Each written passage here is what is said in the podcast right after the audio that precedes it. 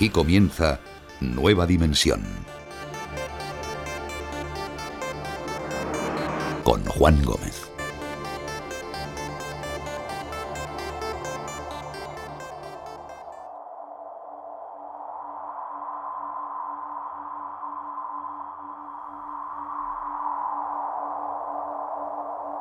Casi casi este sonido, como si fuera el viento, vamos a dejar que se cuele a través de nuestra ventana al misterio.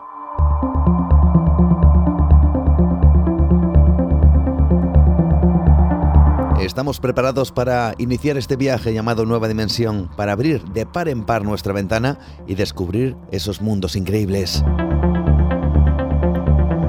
Por supuesto, gracias a toda esta gran familia dimensionaria que está muy pendiente cada siete días de esta aventura que se inicia en este instante. Gracias a todos los que nos seguís en las diferentes vías de contacto en Facebook, Nueva Dimensión, o mi perfil Juan Gómez Ruiz, en Twitter, arroba Nueva de Radio, en Instagram, Nueva Dimensión Radio, y por supuesto a todos los que nos mandéis mensajes a través del 643 84 83 63.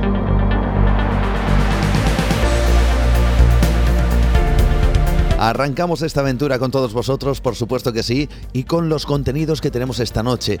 Vamos a iniciar con una entrevista muy especial, muy personal, con un hombre llamado Hugo Semoloni. También es conocido como el Jaguar Blanco. Él es mexicano y ha viajado por diferentes lugares del mundo. Ha traído experiencias, historias que nos conectan directamente con la tierra, con lo que él denomina también el espíritu, con el ser interior bueno, pues hoy va a ser una, yo creo que entrevista diferente, muy personal, con un personaje realmente peculiar, que si no lo conocéis, os invito a que lo hagáis esta misma noche, con Hugo Semoloni. Después estaremos con nuestra compañera Rocío Gandarillas que nos va a llevar por lugares prohibidos, desde la ciudad fantasma, por ejemplo, de Fumagusta, que está en Chipre, con una historia alucinante, hasta dicen que santuarios donde solo pueden entrar algunos elegidos. Son algunos de los lugares prohibidos que nos trae esta noche nuestra compañera en sus expedientes. José Manuel García Bautista nos va a llevar por el mundo más enigmático de los objetos fuera de tiempo y en esta ocasión nos va a hacer viajar hasta Australia porque allí se han encontrado vestigios de lo que muchos consideran pudieron ser quizá los legados de antiguos egipcios. Otros, sin embargo, afirman que es todo un engaño. Vamos a intentar dar hoy algunas claves. Y para terminar, seguimos viajando por el mundo en esta ocasión con Pablo Villarrubia, ya sabéis, eh, uno de las personas eh, importantes y claves en ese equipo de cuarto milenio, que también ha viajado a lo largo y ancho del mundo y que nos va a contar sus experiencias, nos va a contar los misterios que se ha encontrado a través también de un libro llamado Rumbo a lo desconocido.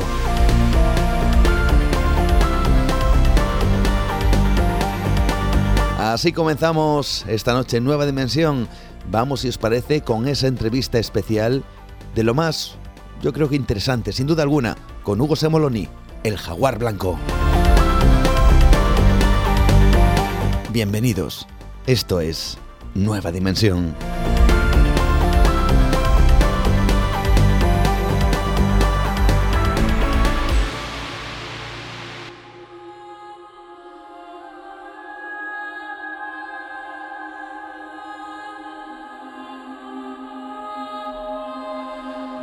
Desde luego, como sabéis, en este mundo del misterio, donde hay mucha cantidad de personajes, mucha cantidad de, contactos humanos, en muchas ocasiones uno se sorprende y se sorprende para bien, porque existe auténtica magia cuando ésta quiere aparecer. Y cuando ésta aparece, desde luego, brilla casi casi como un sol refulgente en pleno verano. Y hay personas que por algún motivo especial, yo no lo sé exactamente, tienen ese, ese calor, esa pasión y saben transmitir su propia energía a todos aquellos que, que están delante de ellos, ¿no? Y sin duda alguna, esta noche, aquí en Nueva Dimensión, tenemos una de esas personas. Puede que muchos de vosotros le conozcáis porque ha estado en programas amigos como, como Espacio en Blanco y, un buen amigo como es Miguel Blanco le pone un apodo maravilloso. A mí me encanta que es el jaguar blanco. Él es Hugo Semoloni. ¿Qué tal? ¿Cómo estás? Buenas noches. Bienvenido a Nueva Pues, Dimensión. Estoy en una nueva dimensión y contigo más, con tu vibración. Muchas gracias por las palabras que expresas de mi ser. Es un verdadero placer porque transmites, ¿no? Mm. Es una, una cuestión que desde luego hay que verte actuar, hay que verte trabajar, hay que ver cómo conectas con el público. Pero cuéntanos un poquito de ti. Vienes de México, est- vives en Cantabria. Cuéntanos. Soy mexicano y ahora tengo el honor de estar aquí en la madre patria. Les regresé la conquista. A mí España me ha dado mucho, pero me dio pues lo más valioso que tengo en esta vida en este momento que es a mi esposa. Me casé con una cántabra. Entonces les regresé la conquista y conquisté algo y me vine para acá a habitar esta tierra mágica. No vamos a decir quién está ahora mismo a tu lado. Eh, ok. ¿De dónde sacas toda esa energía, Hugo? Pues yo creo que todos la tenemos.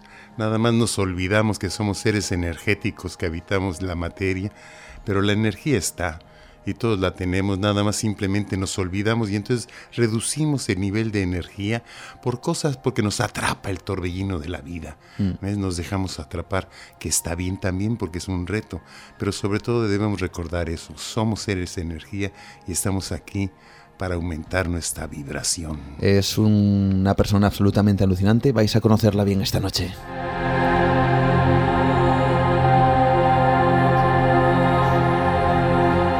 Tienes una capacidad increíble de conectar con el público, con todas aquellas personas que van a verte en tus conferencias. Yo he tenido la oportunidad en Belmez, la primera vez, Belmez de la Moralidad en Jaén, y cómo ese público que al principio, es decir, en los primeros instantes no era muy numeroso, luego se fue llenando, se fue llenando ese lugar y acabó todo el mundo aplaudiendo algo que tiene que ver con el comportamiento humano en muchas ocasiones, que es qué hacer para ser feliz. Yo creo que hablando desde el corazón, tocas los corazones. Eh, Nos queremos abrazar, los seres humanos nos queremos abrazar. Acaba de entrar un ángel aquí, a este estudio. Usted radio escucha si pudiese ver las alas mágicas y la energía que vibración trae Dios Santo. Y son dos seres, tanto Rocío que acaba de entrar, como Juan Gómez que lo tengo aquí presente. son seres de luz y los seres de luz se encuentran. Y así nos encontramos con las audiencias. Y usted radio escucha puede notarlo, ¿no? De repente sale usted de su casa y empieza a encontrar una sonrisa en alguien extraño, ¿no? Una caballerosidad en otra persona. Y nos encontramos porque hay que recordar que somos uno. Hay una frase maravillosa maya que Sí. dice, In la quech, yo soy tú. Ver a los ojos del otro y poder decirle, yo soy tú. ¿Cómo podemos amar a alguien si no somos ese alguien también? Vernos reflejados en los ojos del otro, ver el reflejo de tu propio ser. Porque no hay diferencia entre los seres humanos. Es más, no hay diferencia entre ningún ser vivo del universo. Y todo está vivo.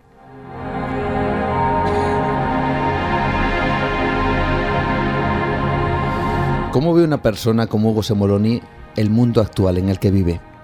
¿Cómo lo veo? Sí, ¿cómo lo sientes? ¿Cómo... Yo creo que tenemos que mucho que hacer, pero la materia tiene una misión. La materia tiene la misión de que continuemos en la materia y no despertemos. La materia tiene la misión de dormirnos, ¿verdad? Porque no le interesa que sigamos por el camino espiritual porque quiere prevalecer, quiere permanecer. Entonces por eso instala el miedo en los seres humanos. Tenemos violencia en esta maravillosa Pachamama, en esta tierra. Pachamama, como le decimos nosotros por allá, por las Américas, por el Anáhuac. Y tenemos miedo porque es un reto. Es un reto. Si estuviéramos aquí en Jauja y no, pues no tendríamos nada que hacer. Tenemos que vencer el miedo y acercarnos, recordar quiénes somos, ¿ves? No tener pensamientos para así poder ver y no tener miedo para acordarnos de lo que somos. Pero la materia nos hace no tenerlo, ese recuerdo, y entonces nos hace enfrentarnos, nos hace vernos diferentes de los demás, ¿no? nos hace competir. Es interesante, hablas de la materia, tú le llamas el tonal, El tonal, y sí. también hablas del nahual, Sí. el misterio, lo que, lo que prevalece invisible, pero que está ahí.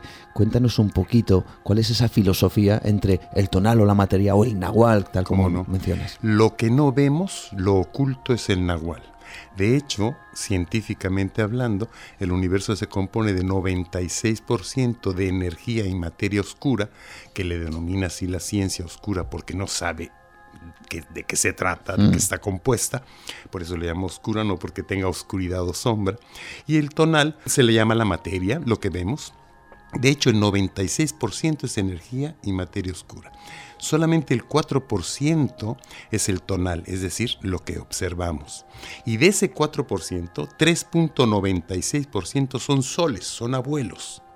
Y solamente el 0.04% son planetas, satélites, eh, lunas, etcétera, etcétera, etcétera. O sea, nada, ¿verdad? Nada. Y ahí es donde habitamos. Usted, Radio Escucha, pertenece al 0.04 de la materia de un universo, que este universo es muy pequeñito. De los universos infinitos que hay, este es muy jovencito, apenas 13.800 millones de años. Imagínese usted, Radio Escucha, la eternidad y solamente en un lapso de tiempo, en un suspiro, se conformó y está conformado este universo, de lo cual somos casi nada. Ese es el tonal y pertenecemos al nahual. En realidad todo es nahual, todo es energía, como decía mi compadre Einstein, e igual mc al cuadrado, la energía es la materia, la materia es energía, y somos energía. Vivimos en una energía densa para poder evolucionar mm. y interactuar por eso usamos un cuerpo que puede interactuar con todo lo que existe en el tonal, con todo lo que existe en la materia, ¿verdad? ¿Para qué? Para que cuando dejemos el cuerpo entremos al nahual, en un viaje infinito por diferentes campos, evolucionando. Imagínate que tenemos la preocupación del tiempo que vivimos aquí y es un suspiro, 100 años, 120 años que podamos habitar mm. esta materia y viene lo eterno. Cuando dejamos el cuerpo empieza la historia. Señores, este es Hugo Semoloni.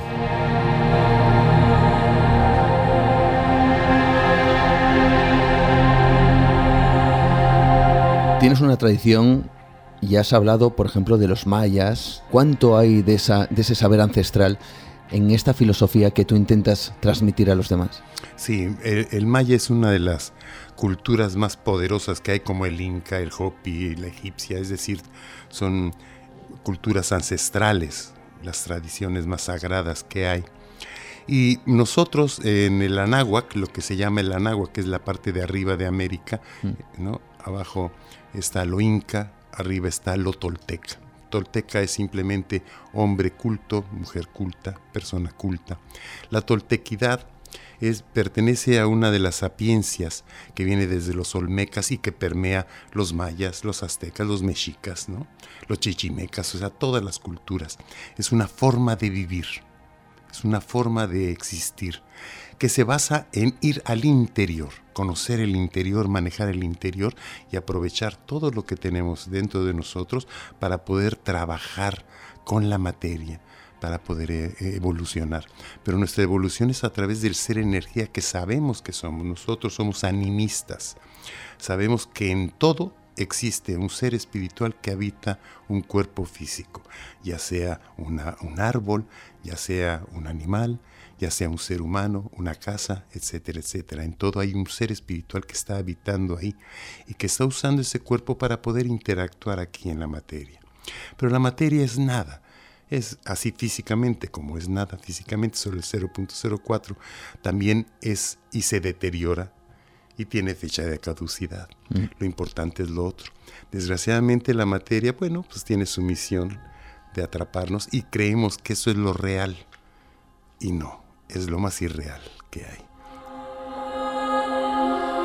Nueva dimensión. Rompe las barreras de lo establecido. El otro día en Belmez de la Moralidad hablabas que, el ser humano es casi como una vela. El interior, esa mecha. La esencia, La esencia. La cera sería la, persona. la persona, ¿no? La personalidad. Y luego estaría la llama, que en función de cómo sería esta llama, pues podremos tener diferentes estadios personales. Somos así, somos como cera, como velas. Sí, eh, tenemos esa, esa composición como cuerpos. Tenemos la esencia, código genético, lo que nos conforma, ¿verdad? Físicamente, datos, información que tenemos ancestral incluso y de nuestros padres lo más cercano. Mm. Luego tenemos la personalidad, las experiencias que hemos adaptado, que hemos aprendido desde estar en el vientre de la madre hasta nacer, hasta los siete años y después se sigue conformando o variando. Pero hasta los siete años está conformada la personalidad. De esas dos fuerzas, de esas dos informaciones, esencia y personalidad, surge la flama que es la emocionalidad. Es decir, ¿cómo respondo ante lo que estoy viviendo? Bueno, voy a responder de acuerdo a lo que tengo grabado por código genético o aprendido por la personalidad. Y saco una flama.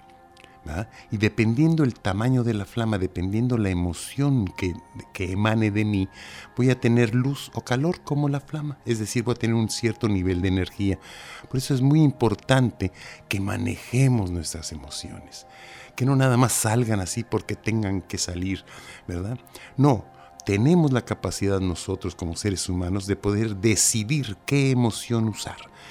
Necesitamos manejar nuestras emociones, no, no que salgan así al viento, porque esos son los conflictos que causamos. De repente nos enojamos con alguien, lo insultamos, eh, creamos distancia y cada vez que nosotros insultamos a alguien, afectamos a alguien con nuestra palabra, con nuestros actos, con nuestro pensamiento, es como si aventáramos un dardo a una, a una puerta y mm. se hace un hoyito, ¿no?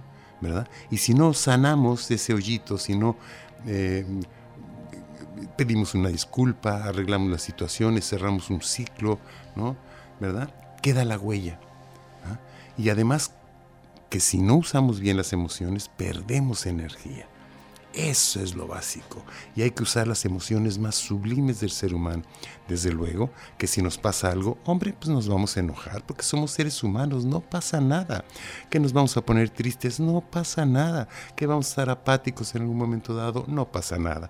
Que vamos a tener miedo, no pasa nada. Pero tratar de permanecer en esas emociones el menor tiempo posible y tratar de subsanar las situaciones con la rapidez o la brevedad que nos impongamos y que sea en un lapso corto. Auténtica magia, filosofía, sabiduría. Eres casi como un brujo, como un chamán para muchas, para muchas personas. No, yo lavo ropa los lunes porque los domingos no me gusta. Yo no hago nada, yo simplemente soy un vehículo del espíritu. Yo aprendí que hay que ser... Mm, fíjate, un día nos encontramos una persona maravillosa mm. y nos decía algo muy bonito. Decía, yo soy presencia. ¿Y de qué eres presencia? Dice, yo soy presencia del Espíritu. Y creo que eso es maravilloso porque todos somos presencia del Espíritu, todos, toda nuestra energía viene de ese Espíritu que originó todos los universos y siendo presencia del Espíritu no nos damos tanta importancia como seres físicos y sí le damos el honor, ¿verdad? Y reconocemos el linaje de lo que somos, seres espirituales. Y así deberíamos de vivir, con ese pensamiento, ¿no? ¿verdad? Soy un ser espiritual que habita un cuerpo que se maneja aquí en la materia.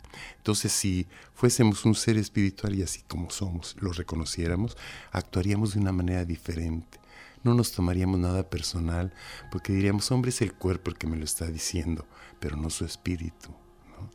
Me está insultando ese cuerpo, pero no su espíritu. Su espíritu quiere acercarse a mí porque estamos unidos. Como dice eh, la ciencia actualmente, todo está totalmente conectado, entrelazamiento, entanglement, que le dicen los científicos. ¿no? Entonces, si todos estamos ligados, simplemente nos olvidamos de esa unión porque estamos en este cuerpo físico que se puede notar una diferencia, pero no la hay. Todos somos maestros hmm. de todos. Es interesante verte y observar cómo el público lo primero que hace es cuando estás contando todo esto, cuando estás lanzando estos mensajes, lo que hace la gente es sonreír. Ves que hay una cara de felicidad, absolutamente una sonrisa, casi casi inconsciente. ¿Esto por qué es producto? ¿Por qué de repente hay algo que comentas, que hay una palabra, una frase? Es cierto que también tú intentas sacar el humor, porque el humor es fundamental y vital, pero activamos algo, ¿no? En ese momento. Lo buscas para que cambie algo en aquellos que te ven, ¿no? es que el sentido del humor es maravilloso, hay que reírnos de nosotros mismos y de la existencia no hay nada más divertido que vivir la vida.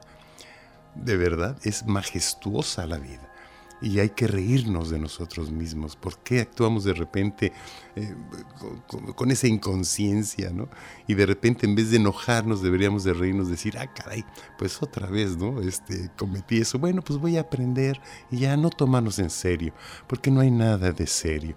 Hay que jugar ay sí, jugar con la existencia y salir y jugar y observar un rayo de luz y jugar con él, tratar de montarnos en esa lluvia para poder volar en el hermano viento.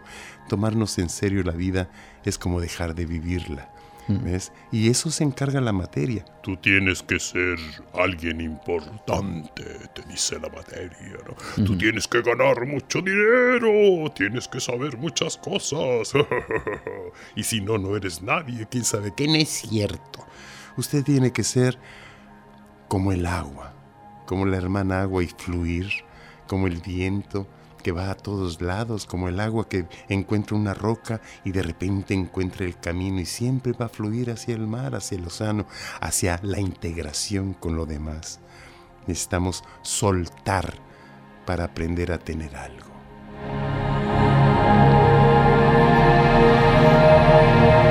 Pero por supuesto Hugo Semoloni también eh, tiene una faceta realmente curiosa, a mí me ha sorprendido mucho y me gustaría que nos lo explicara porque hay una palabra que tiene que ver con cierto ritual de purificación, el temazcal. ¿Qué es el temazcal?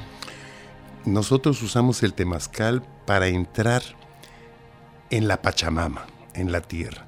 El temazcal es una construcción, ¿verdad? Como un iglú. Imagínese usted, radio escucha, como si fuera un iglú con una puerta.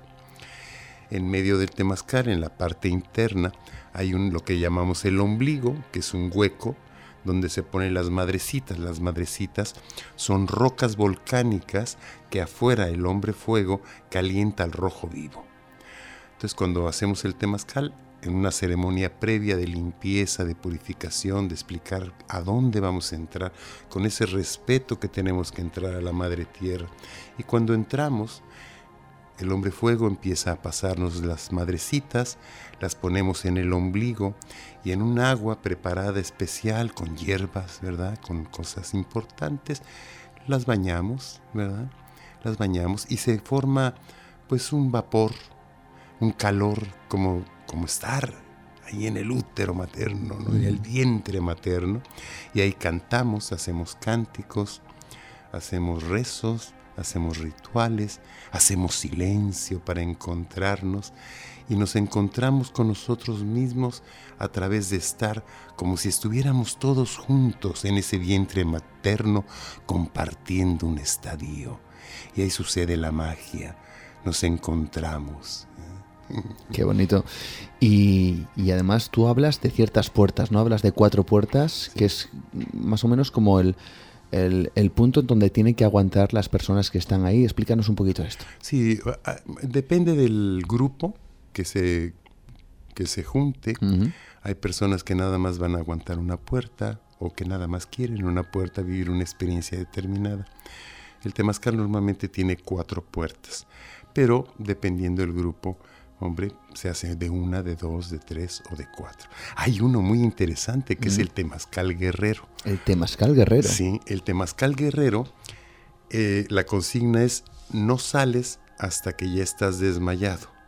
Caray. Es decir, el cuerpo tiene un límite tanto de calor como de cansancio, etc. ¿No es peligroso eso? No, no, no, no, no, no, el temazcalero te tiene que sacar. ¿Por qué? ¿Qué pasa? El cuerpo ofrece resistencia. Hmm. Para entrar en un estado alterado de conciencia, el cuerpo impide entrar en ese estado alterado de conciencia porque quiere tener una liazón, una liga con la materia. Entonces te impide entrar en esos estados de conciencia.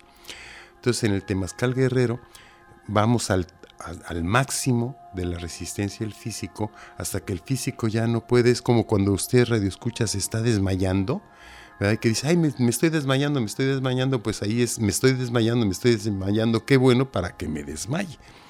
Y suceden cosas mágicas en el desmayo, porque ya el cuerpo no ofrece resistencia. Fíjese, recuerde usted, Radio Escucha, cuando ha estado muy enferma, muy enfermo, de gripe, de cualquier cosa, cuando el cuerpo está así que dice, ay, tengo mucha temperatura, y ya, ¿cómo sale la emoción? Y de repente entran en un estado alterado de conciencia las personas dicen, oye, vi esto, vi lo otro, porque al no ofrecer resistencia al cuerpo, el ser espiritual, es decir, lo que usted es en realidad, o sea, el ser que habita ese cuerpo, sale muy fácilmente del cuerpo al no ofrecer resistencia a la materia. Eso es lo que sucede en un temazcal guerrero. Se provoca que el cuerpo se duerma para que el espíritu resurja y pueda volar libre para encontrar otros lares, para encontrar nuevos mundos. Además lo han utilizado desde muy antiguo. Ciertamente me comentabas hace unos días que hace siglos las antiguas culturas que habitaban esos, eh, esos parajes en México, por ejemplo, lo utilizaban precisamente como una especie de prueba previa a ciertos actos que iban que venían después, ¿no? Desde luego para alguna actividad ya sea guerrera, ¿verdad? O alguna actividad sagrada, se limpiaba, se purificaba a través del temazcal, pero también, fíjese mi querido Radio Escucha, también se daba a luz, se paría, ¿eh? se recibía ese nuevo ser dentro del temazcal. ¿no? Imagínate, sales del vientre materno, entras al vientre de la Pachamama con ese calor Oiga usted, qué agradable momento, qué belleza en los momentos más sagrados, el nacimiento y la muerte. Incluso antes de morir nuestros guerreros, porque sabían que iban a donar el cuerpo, había esa purificación temascalera. Ejemplo, en los juegos de pelota que nosotros hacíamos como divertimento, se podría decir, para el occidental, mm. nosotros era un ritual sagrado. Era un ritual sagrado donde el ganador el ganador, mm. cedía el cuerpo para ser sacrificado, para entregar la sangre o el corazón al espíritu. Antes había la ceremonia de Temazcal. Voy a entregar mi cuerpo, pero quiero limpiarlo de todos los errores, de todas las cosas, para entregarlo puro y limpio al espíritu. Mm. Si somos seres sagrados, ¿por qué crees que en este mundo hay tanto odio en algunos momentos? ¿Por qué no se ve esa sacralidad en el vecino, en el, en el que tenemos delante, al que miramos a los ojos. Por el único tirano que tiene el ser humano, el miedo. El miedo. El miedo es el tirano. Si no tuviésemos miedo podríamos lograr todo. Si no tuviésemos miedo podríamos reconocer en el otro que eres tú mismo, tú misma. Pero el miedo nos hace envidiar, nos hace ser avariciosos, nos hace no recordar quiénes somos. Hmm, interesante.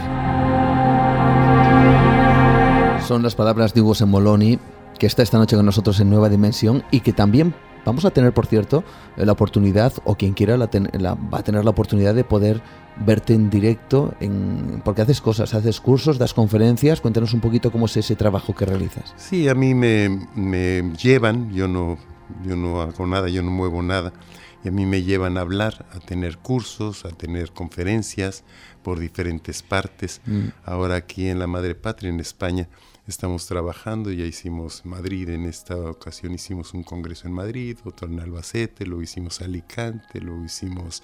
Eh, en Murcia, en Murcia estuvimos y ahora vamos a hacer... Em, Euskadi, vamos a hacer, vamos a estar ahí en Euskadi, vamos a estar en, en Vizcaya, en Sopelana, en Sopelana vamos a estar dando un curso, un curso de un día en el cual vamos a ver todo lo que es la esencia del ser humano, es decir, quiénes somos en estos cuerpos, quiénes somos, cómo nos comportamos, por qué nos comportamos de determinada manera, cuáles son nuestros funcionamientos glandulares que nos envían a comportarnos de distintas formas, qué niveles de energía podemos manejar, cómo aumentar nuestros niveles de energía, cómo reconocernos quiénes somos para mejorar y aprovechar lo máximo esta experiencia dentro de este cuerpo.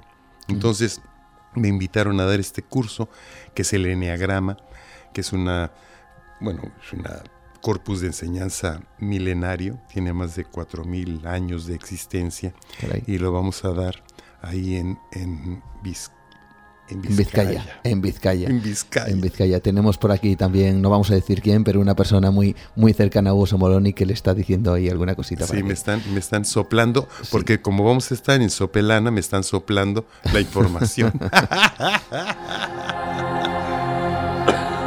Cuéntanos, Hugo, porque, porque hablas del espíritu ¿Esto qué es? ¿Dios o qué es? El espíritu para nosotros es lo que toda la energía universal y el espíritu es el, el inicio de todo. Un ser que es innombrable porque no podemos ni siquiera imaginar cómo fuese o cómo es, ¿no? Lo que Hermes Trismegisto llama el todo, lo que llamamos Dios, lo que llaman Alá, lo que cualquier nombre que sea, el principio creador de los universos, ese principio creador de los universos nosotros le llamamos el espíritu. Mm. Es decir, con su mente, con su ser, crea los Big Bangs, crea la energía primigenia y nos da la oportunidad a través de la evolución de poder vivir esta experiencia maravillosa. Es una oportunidad majestuosa el vivir esta experiencia en la cual escogemos venir y escogemos vivir con estos cuerpos. Por eso es importante ver qué tipo de cuerpo es. Ese es lo que vamos a ver. ¿Qué tipo de cuerpo tiene usted para que conozca mejor a su marido, a su esposa, a sus hijos, al vecino? La mayoría de los problemas que tenemos los seres humanos es porque no los conocemos. Si conoces al otro, dices, ya sé por qué reacciona de determinada manera, ya sé por qué me dijo esto. Incluso nadie puede cambiar a nadie, pero sí podemos poner las herramientas, podemos poner una atmósfera para que el otro cambie. Pero ¿cómo voy a poner esa atmósfera para que el otro cambie si no conozco quién es? Y es muy difícil conocernos. ¿Por qué? Porque está velada la información porque para eso es esta experiencia, para mm. poder conocer. Entonces estos cursos, yo cuando lo tomé hace más de unos 30 años que conocí este esquema, yo me enamoré de él y es de las cosas que doy, porque a mí me cambió la existencia. Mm. Habiendo comprendido quién yo era, yo pude empezar a cambiar y en ese momento aumentar mi nivel de energía. Y el nivel de energía es muy importante porque eso es da la felicidad, da la salud, eh, brinda la abundancia, tener un buen nivel de energía es prosperar, es evolucionar. Una fantástica cita, por cierto, ¿qué día? ¿El día? Sí, tenemos el curso el 23 de noviembre. El 23 de noviembre. O sea, ya en dos semanas más, 23 de noviembre. El lugar se llama Initia, así, Initia, mm. y le doy el número telefónico. Vaya usted por su bolígrafo, que lo esperamos mientras tanto. es 658 452908. 658 45 2908. Un curso de un día. Es un intensivo el 23 de noviembre todo esto que comentas eh, tiene que ver tan con tu bagaje absolutamente personal. ¿En cuántos lugares has estado del mundo? ¿En cuántos países? Antes comentábamos a micrófono, fuera de micrófono, que habías estado en la isla de Pascua, por ejemplo, que habías tenido ahí experiencias increíbles, pero no paras de viajar, ¿no? Yo he tenido el, bueno, el honor y la oportunidad de conocer 71 países y, y nos gusta viajar mucho porque hay que recorrer la Pachamama ir a sus centros de poder, eh, comprender que todos los seres humanos y todas las especies y todo lo vivo es exactamente lo mismo en un lugar que en otro. Pero esos matices de diferencia, esos colores diferentes, esas formas de ser diferentes, ay, nos hace enriquecernos de tal manera.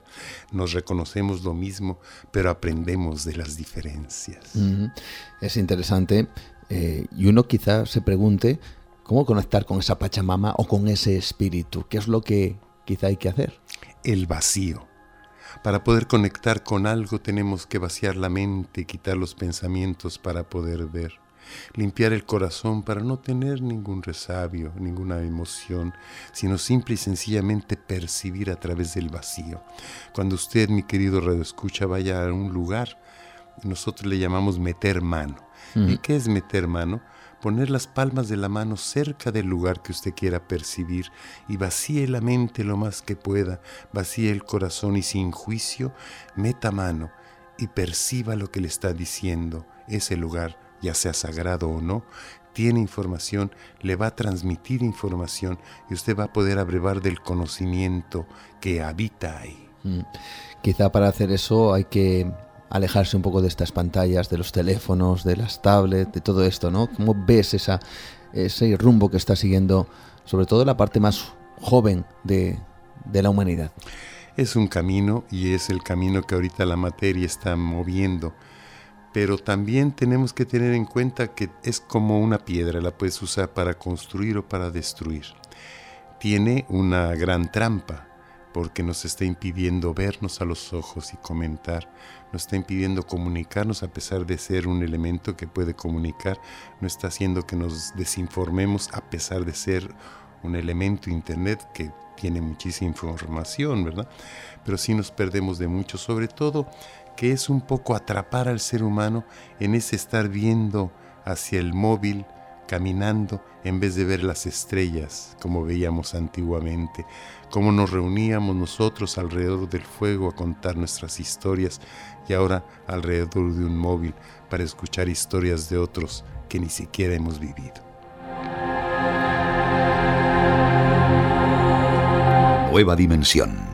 Adéntrate en otra realidad con Juan Gómez. Suenan tan claras las uh, frases que comentas, tan lógicas, que parece increíble que nadie en, en, algún momento determinado de su vida tome ese, ese momento, esos segundos para tocar un lugar, para mirar a las estrellas y para dejar el móvil desenchufado, ¿no? Es curioso. Y, y incluso sucede en parejas. Hay una, una muy buena, ¿no? Que están la pareja en la cama, mm. los dos con su móvil, y uno le marca al otro. O sea, le marca, este, ¿qué hacemos el amor? Bueno, perfecto, dejamos. en vez de voltear a verse, se mandan un, un, un WhatsApp. Mensaje, un WhatsApp. ¿Qué este? ¿Qué? ¿Apagamos la luz y hacemos algo? Qué curioso, qué curioso. Cuéntanos, eh, Hugo, para, para quizás mandar un mensaje, ¿no? A aquellas personas, tú el otro día en Belmet de la Morale de Engen hablabas sobre ser feliz. Eh, yo no sé si existe un consejo, desde luego si existe una fórmula mágica, pero parece que con tus palabras alientas a que las personas consigan esa fórmula personal para ser felices. ¿Cuál sería una frase inspiradora para todos ellos? Recordar quiénes somos. Es decir, miren, si, si de verdad viéramos la materia como es, de verdad jugaríamos con ella. Si usted vio la película de Matrix, mi querido Radio Escucha, va a ver que así es la, la, la, la, materia, es una matrix, es un holograma, estamos viviendo en un sueño mm. que no hay que tomarnos en serio, pero que hay que jugarlo en serio, hay que jugarlo bonito, pero jugarlo. La felicidad es un sentido interior, no hay felicidad absoluta. Y qué bueno, porque si hubiese felicidad absoluta ya no estaríamos aquí. Mm. Necesitamos ese sufrimiento, ¿no? Ese, e, esas situaciones difíciles para poder aprender de ellas, abrevar de esos conflictos para poder superarlos y evolucionar, si no, no tendríamos posibilidad. Benditos sean los tiranos porque de ellos nos están ofreciendo retos para poder subsanarlo.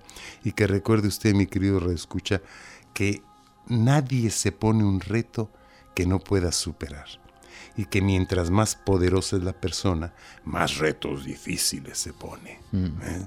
Eso quiere decir que tiene poder, ¿verdad? Y tómeselo con calma. Ría mucho. Que cada vez que siente usted un enojo, vaya a la serenidad.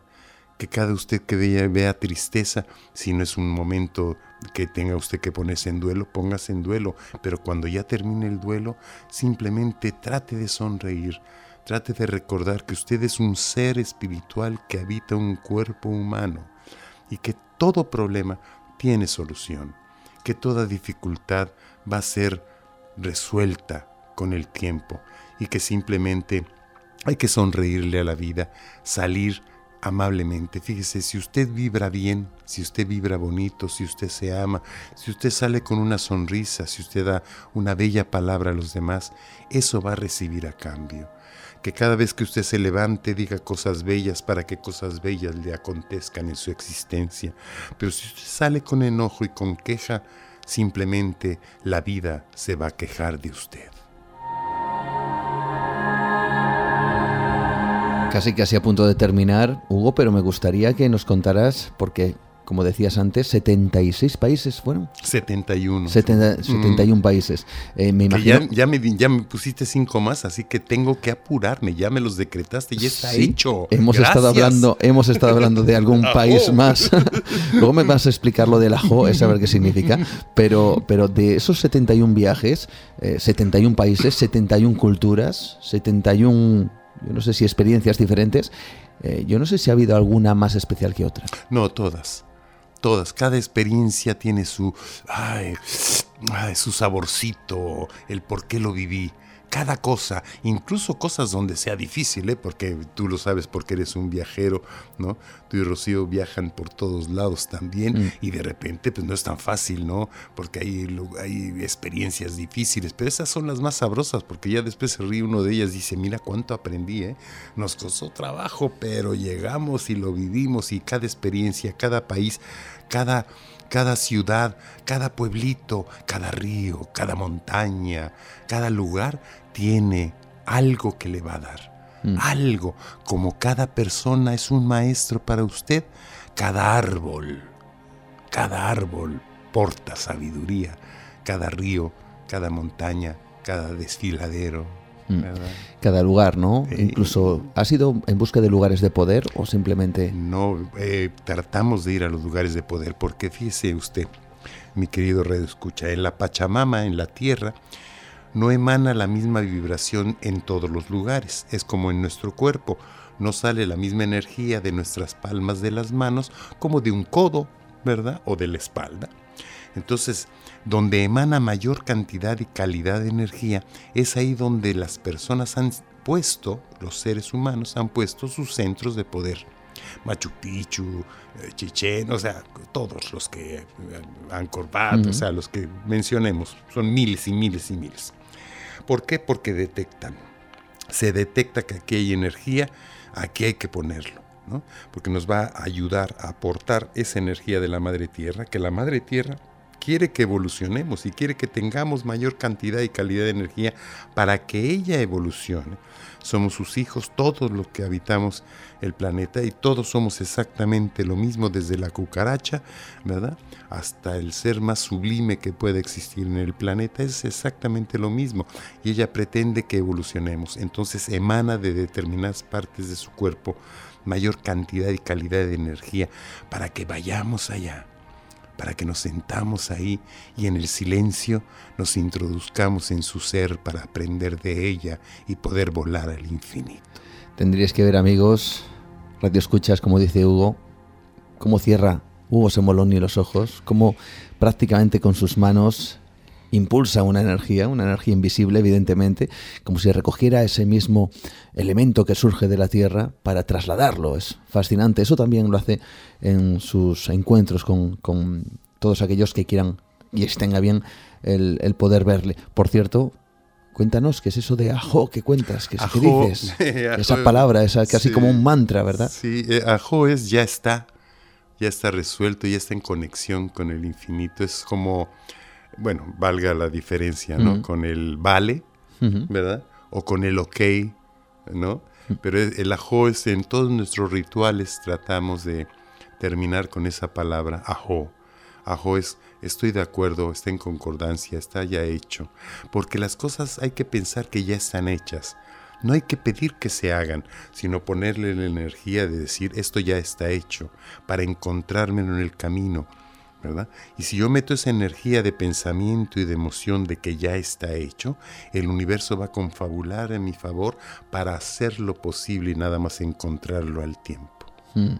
Recuérdanos cuál es esa cita especial que tenemos el día 23 de noviembre en Vizcaya. El 23 de noviembre nos vamos a ver, ¿verdad? Si el espíritu lo permite y usted lo decide, nos vamos a ver allá en Sopelana para participar un día conocernos y conocer más nuestra esencia como seres mm. humanos, qué nos mueve, cuál es nuestro funcionamiento glandular. Además es un curso muy divertido, porque no hay nada más divertido que conocernos como seres humanos y cómo se comporta cada uno de los siete tipos humanos que existen en toda la especie que va a ser cuando usted salga de ahí, va a poder comprender quién es usted, quién es el vecino, quién es la esposa, más todavía que lo que la conoce o el esposo o los hijos, y cómo poder apoyar y aportar, ¿verdad?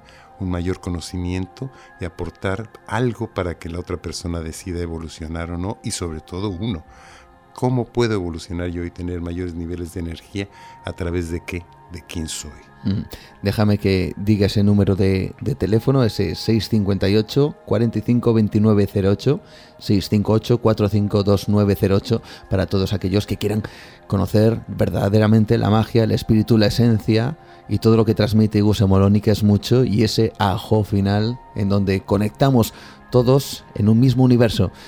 Y esta vez hemos conectado para todos vosotros, así que muchísimas gracias Hugo por estar aquí en Nueva Dimensión. Disfrutaremos una vez más de vuestros de vuestra energía, porque hay otra persona aquí que está cerquita tuyo, no voy a decir quién, pero así que voy a disfrutar de esta energía y espero que los oyentes también. Un abrazo fuerte, de verdad. Muchas gracias, estoy muy agradecido de verdad contigo, porque desde que los conocí, a ti y a Rocío, mi corazón ya los atrapó, ya los llevo dentro, en mi pensamiento y en mi emoción. Ahí queda. Muchas gracias.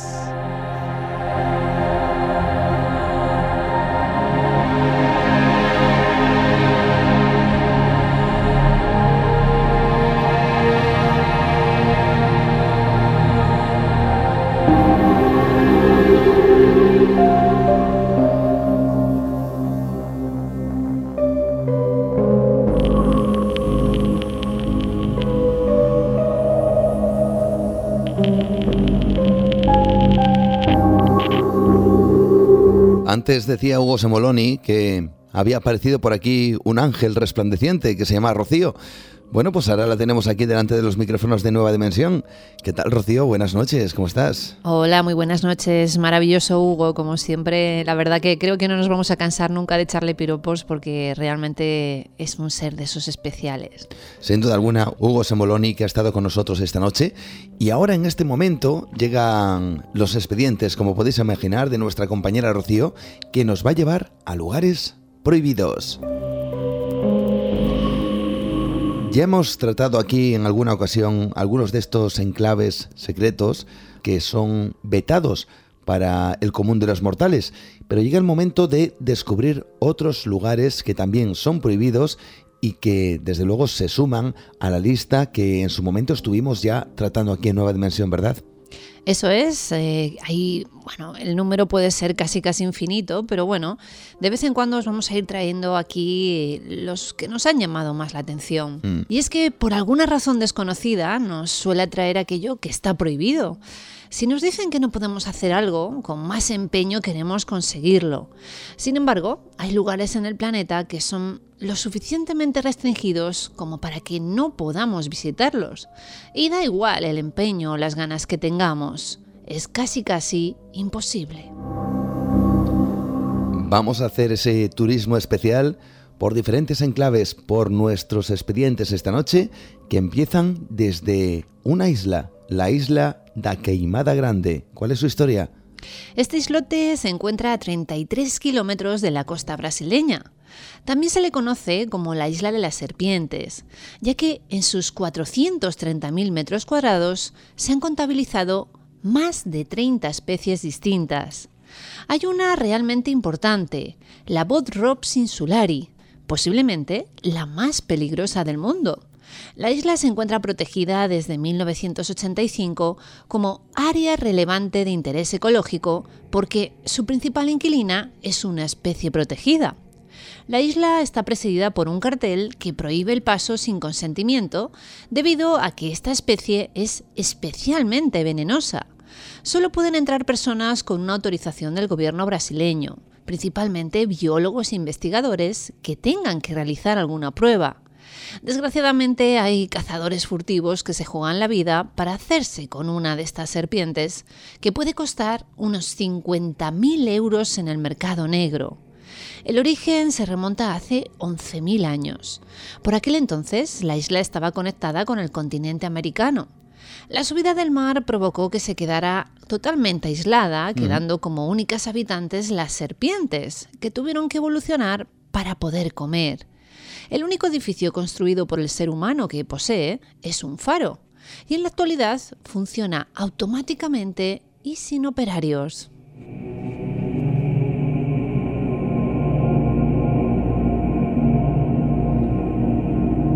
El primero de los protagonistas de esta noche, el primer enclave prohibido del cual nos habla nuestra compañera Rocío Andarillas en sus expedientes.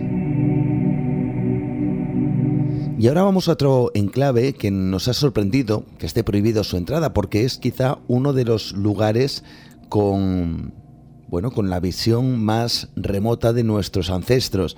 Es una cueva con pinturas rupestres, ojo, tenemos muchas y en la cornisa cantábrica, por supuesto, hay gran cantidad de ellas.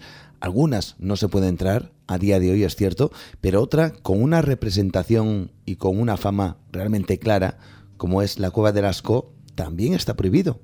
Así es, aunque de este tema nos hablaría mucho mejor nuestro buen amigo Dani Garrido, eh, mm. voy a intentar explicaros un poquito esta noche. En el sur de Francia, concretamente en el Périgord, encontramos esta cueva descubierta en 1940 por un grupo de niños que estaba buscando a su perro. Se encuentra ubicada en el Valle de Besere, donde en la actualidad se encuentran numerosas cuevas con pinturas rupestres. Es el mayor exponente de lo que se conoce como el arte parietal, denominación de las cuevas donde las pinturas se encuentran al fondo de las mismas. Se abrió al público para las visitas en el año 1948, pero cerró en el año 1963 por el deterioro de las pinturas debido al gran número de turistas.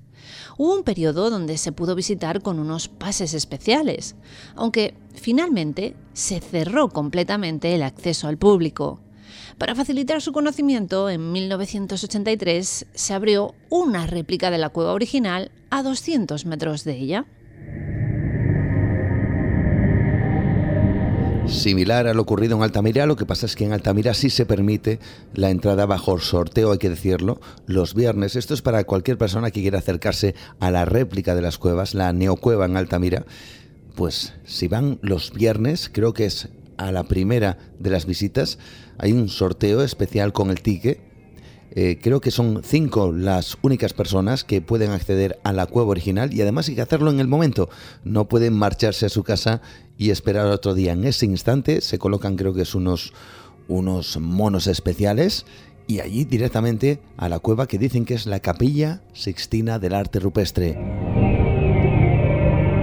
Y hablando de capillas sixtinas, sin duda alguna esa imagen la tenemos del Vaticano, la gran capilla sixtina, pero cerca de ese mismo punto nos encontramos con un lugar prohibido, dicen que prohibido y además que ha alimentado gran cantidad de conspiraciones, el archivo secreto del Vaticano. Justo al lado de la Biblioteca Apostólica y al norte de la Capilla Sistina encontramos los archivos secretos del Vaticano. Son 33 kilómetros de estanterías con más de 35.000 volúmenes y 12 siglos documentados.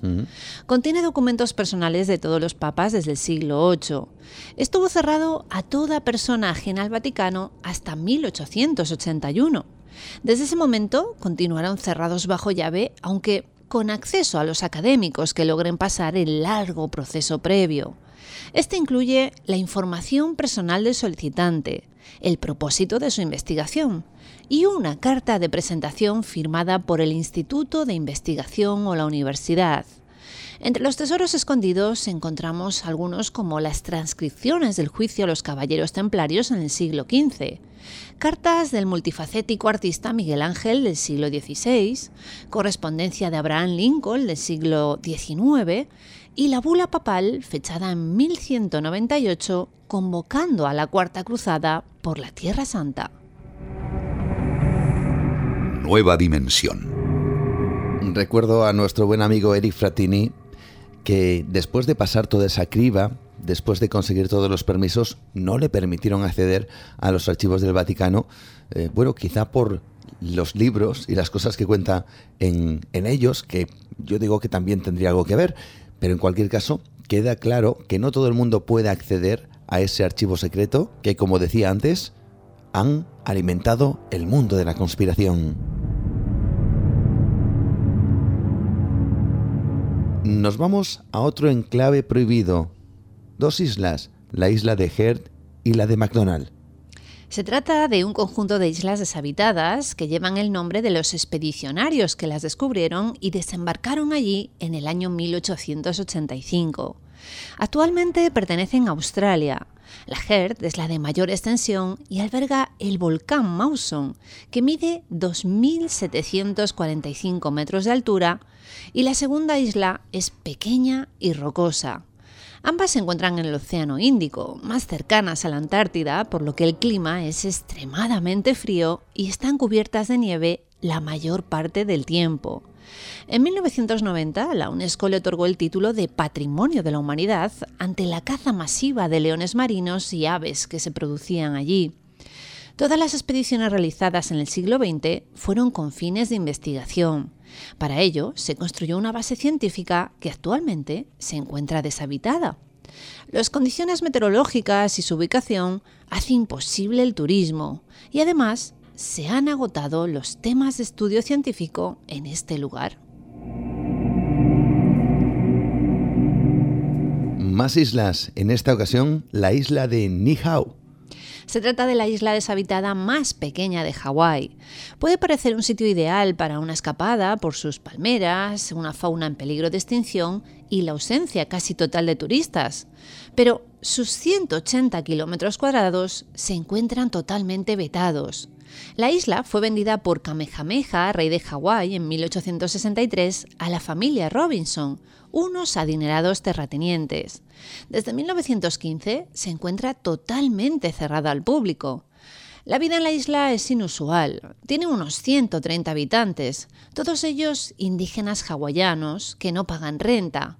Allí no hay vías pavimentadas, ni teléfonos, ni tiendas y aunque es pequeña, se ha hecho famosa por varios incidentes. En 1941, un piloto japonés se estrelló después del ataque de Pearl Harbor y en 1944 el presidente Roosevelt la consideró como posible oficina de las Naciones Unidas. Hoy en día está fuera del alcance del público, al menos que alguien te invite. Casi podríamos denominar que es una isla humana, una isla en donde sus propios habitantes han creado casi su, universo, su gobierno. Quién sabe si en algún momento de su historia no ejerzan ese poder como otros tantos enclaves del mundo y que ya también hemos hablado aquí en Nueva Dimensión sobre países que no existen en los mapas, pero que sus propios habitantes han decidido, vamos a decir que, desmarcarse del resto del sistema mundial. Y vamos a un lugar en concreto que tenemos pendiente viajar en él, o viajar hacia él, mejor dicho, como es la isla de Svalbard, donde se encuentra la bodega mundial de semillas. Ese punto en concreto, no la isla, pero ese punto, al parecer, está prohibido. Así es, Juan. Desde luego la tenemos marcada en fosforito nuestra agenda de viajes y es que nos encantaría ir hasta Noruega para poder visitarla. Se trata de una instalación con el banco de semillas más vigilado y mejor custodiado de la Tierra. Desde febrero de 2008, esta cripta protege las cosechas del planeta de una catástrofe mundial. Allí guardan en su interior 250 millones de semillas provenientes de todas las partes del mundo. Cuentan que están envueltas en paquetes recubiertos por cuatro capas para resguardarlas de la humedad o el fallo de los equipos de mantenimiento. La razón de la elección de esta extraña isla es que no está en una zona de actividad tectónica. Preserva el hielo del terreno, es decir, el suelo está congelado pero no cubierto por nieve o hielo, y se encuentra a 130 metros sobre el nivel del mar, lo cual garantiza que el sitio permanecerá seco. Desafortunadamente, solo se puede visitar si eres investigador o agricultor. Hay que decir que agricultor con, con permisos especiales, está claro. Como permiso especial hay que tener para entrar en un club muy determinado. Por cierto, ¿quién nos iba a decir que el mundo de Walt Disney iba a tener su propio club secreto prácticamente llamado el Club de los 33? Está en el Parque Disney de California y allí encontramos este espacio apto únicamente para millonarios. Se llama Club 33 y es un restaurante que Walt Disney ideó en 1964 para el uso de patrocinadores e importantes personalidades. Sin embargo, nunca llegó a verlo inaugurado. Abrió sus puertas el 15 de julio de 1967 y en la actualidad 500 personas tienen el honor de formar parte de este grupo en el que deben pagar 25.000 dólares como cuota de aceptación y los que quieran seguir en el club 100.000 dólares más al año. Tiene más de 800 personas en lista de espera y debe su nombre a su ubicación. Ocupa el número 33 de la New Orleans Square dentro del parque. Una de sus singularidades es que es el único de todos los parques Disney donde está permitido beber y fumar.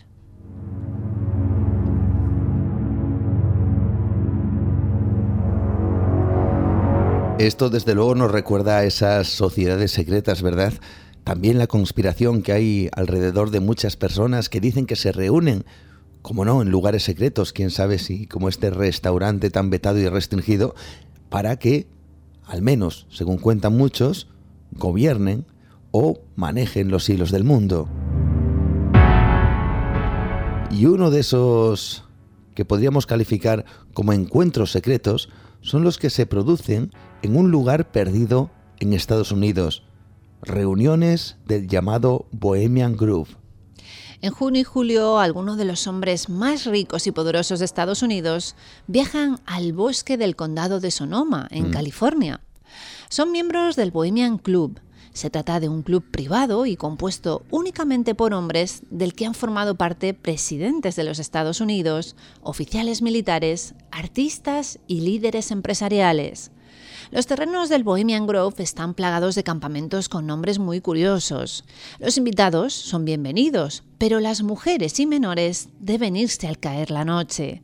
Hay numerosas leyendas sobre las actividades que se desarrollan, pero la versión oficial dice que no es más que un encuentro en el que disfrutan de la naturaleza y una serie de actividades culturales.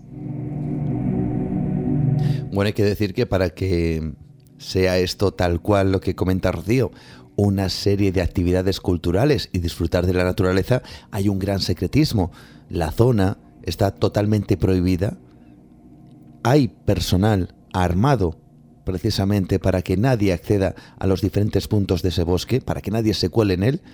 Y es cierto que hay un vídeo, un vídeo realmente extraño, siniestro, de un investigador que se coló en esas reuniones, que grabó parte de lo que parecía una especie de ritual, delante de una enorme piedra en forma de búho y algunos aseguran que allí mismo se ofició lo que podría ser un ritual de sangre, un sacrificio humano.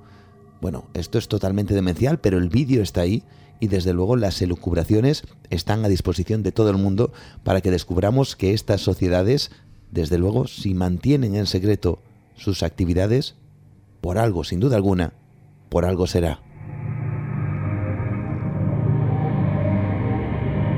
Vamos a un punto también prohibido, a una ciudad fantasma, la ciudad de, a ver si lo digo bien, Famagusta, que está de un lado turco y Chipre. Vamos a descubrir cuál es su historia. Bienvenido a Barosha, el secreto mejor guardado del Mediterráneo. Son kilómetros de arena donde solo están usted y la naturaleza, decenas de grandes hoteles que le ofrecerán la mejor selección de habitaciones. Solo recuerde meter en su maleta las tenazas para hacer un agujero en la valla y tener cuidado con las patrullas del ejército con órdenes de disparar. Vaya. Antes de la división de Chipre en 1974, Barossa, un centro turístico en Famagusta, estaba en pleno auge. Los ricos y famosos se sentían atraídos por algunas de las mejores playas de la isla. Celebridades de la época como Richard Barton o Brigitte Bardot sucumbieron a su encanto. Se decía que el Hotel Largo en la avenida JFK era el favorito de la actriz estadounidense Elizabeth Taylor. Un lugar curioso, pero vamos a descubrir qué es lo que ocurrió para que esta ciudad, Famagusta, una de esas ciudades fantasma desde luego, pero que tienen su historia, historia que navega medio camino entre la soberanía turca y la soberanía chipriota y que ahora mismo Rocío nos va a desvelar. Pues hace 40 años, después de años de violencia étnica que culminó en un golpe de Estado inspirado por la Junta Militar de Grecia, Turquía invadió Chipre y ocupó el tercio norte de la isla. Las casas tenían las macetas, las cortinas, pero nadie vivía allí. Era un espacio que había sido abandonado de repente.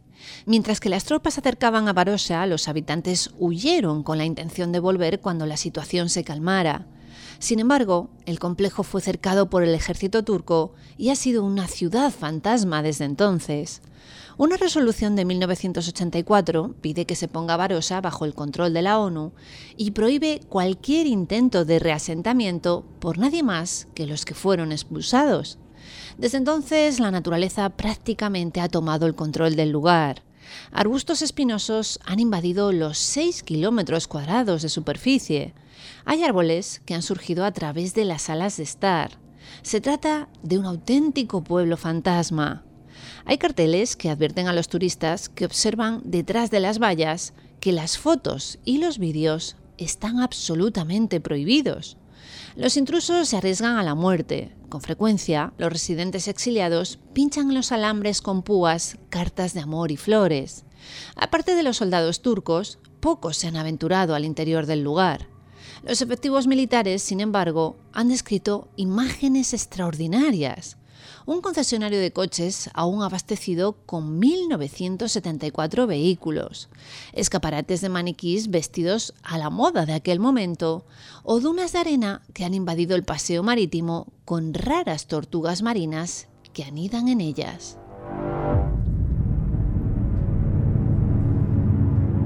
¿Conocíais esa ciudad fantasma, amigos? Famagusta, desde luego hay otra, otra que está prohibida, aunque últimamente con esto del llamado turismo dark, lógicamente pues tiene una gran, vamos a decir que influencia en mucho público, sobre todo también debido a la película o más bien a la serie de Chernóbil, como todos sabemos que es Pripyat, aunque desde luego existen otros nombres como este, Famagusta, que merece la pena que descubramos esta noche.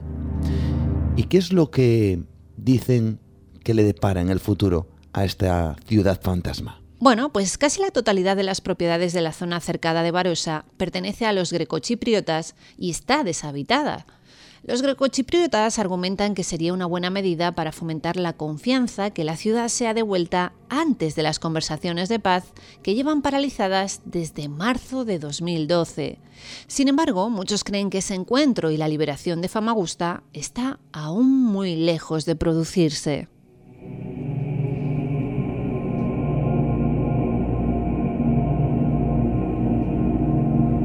Y si hubo una época sin duda alguna de secretismo absoluto y un lugar o un país donde el velo y el telón de acero se hicieron mucho más visibles, eso fue la antigua Unión Soviética y esa fue la época de la famosa Guerra Fría.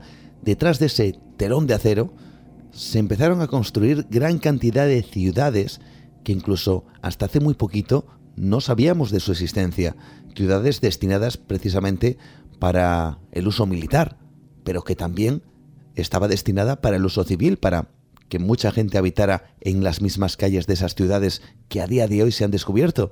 Y es que sin duda alguna todavía dentro de la Rusia actual existen ciudades secretas.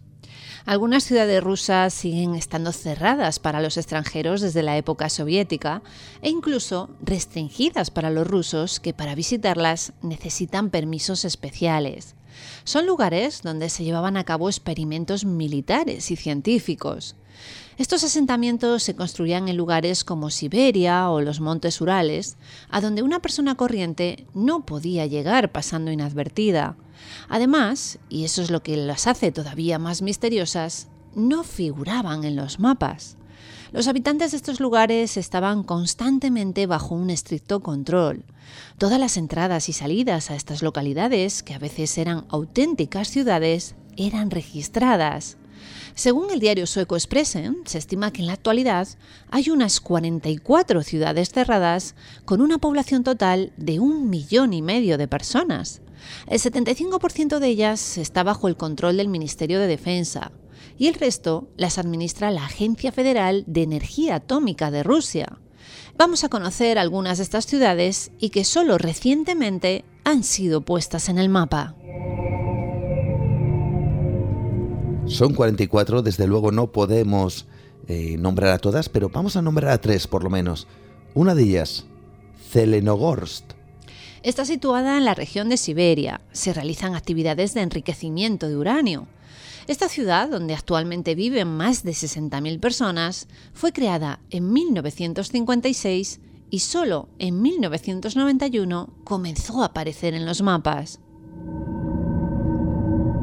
Vamos a por otra, Kasputin Yar. Es centro de la base de ensayos de misiles de Kasputin Yar.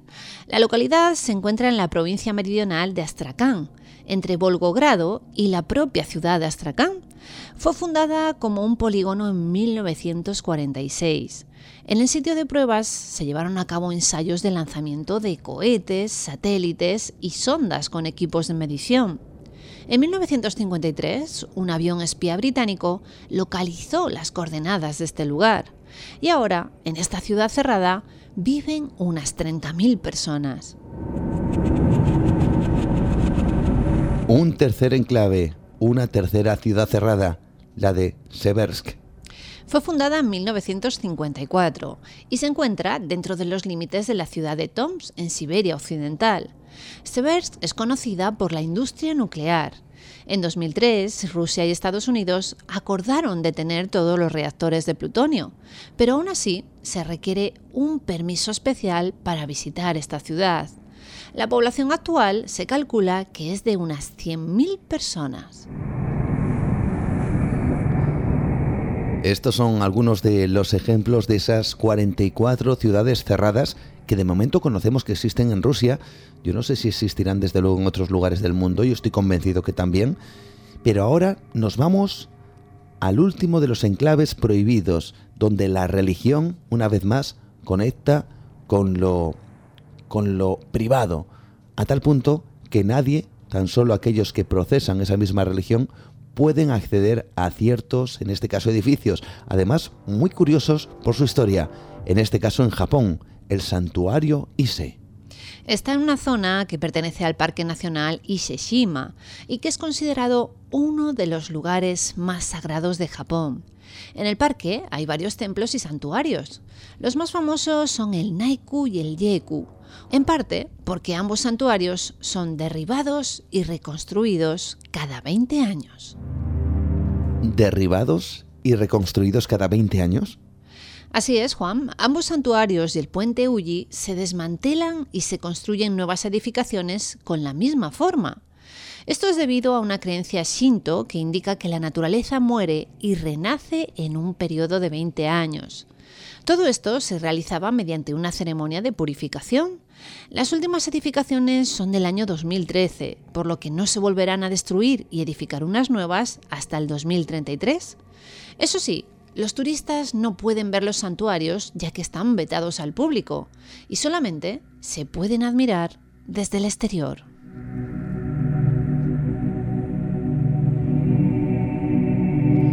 algunos de estos enclaves secretos prohibidos que hay en el mundo.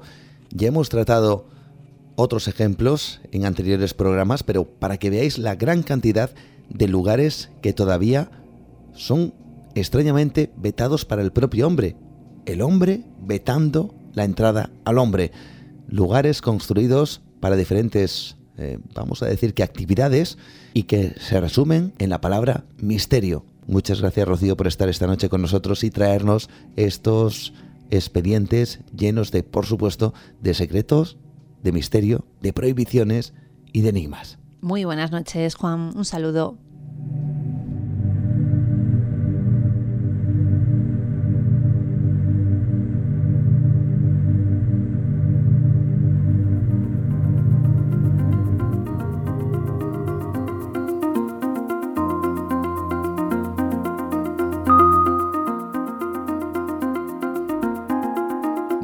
Compañera Rocío, que ya se marcha por aquí, y nosotros continuamos en Nueva Dimensión y por supuesto lo vamos a hacer con todos vosotros en esta fantástica aventura que se abre, como siempre, cada siete días. Y como siempre, recordar nuestras vías de contacto en Facebook, Nueva Dimensión, mi perfil Juan Gómez Ruiz, Twitter, arroba Nueva de Radio, Instagram, Nueva Dimensión Radio. Llega el momento de conocer algunos de vuestros comentarios. Por cierto, antes de todo, agradecer evidentemente a toda la gente de Belmed de la Moraleda, tanto a Diego, a Miguel, los hijos de María Gómez Cámara, como a las personas que componen el ayuntamiento, tanto al concejal, al alcalde, por la calurosa acogida que hemos recibido este último fin de semana ahí en Jaén, en ese Congreso de Parapsicología y Misterio. Esperamos repetir sin duda alguna dentro de un par de añitos y esperamos, por supuesto, volver a conectar con toda la gente que estuvo acompañándonos en esa jornada, en esos días intensos de misterio y de todos estos temas que tanto nos gustan.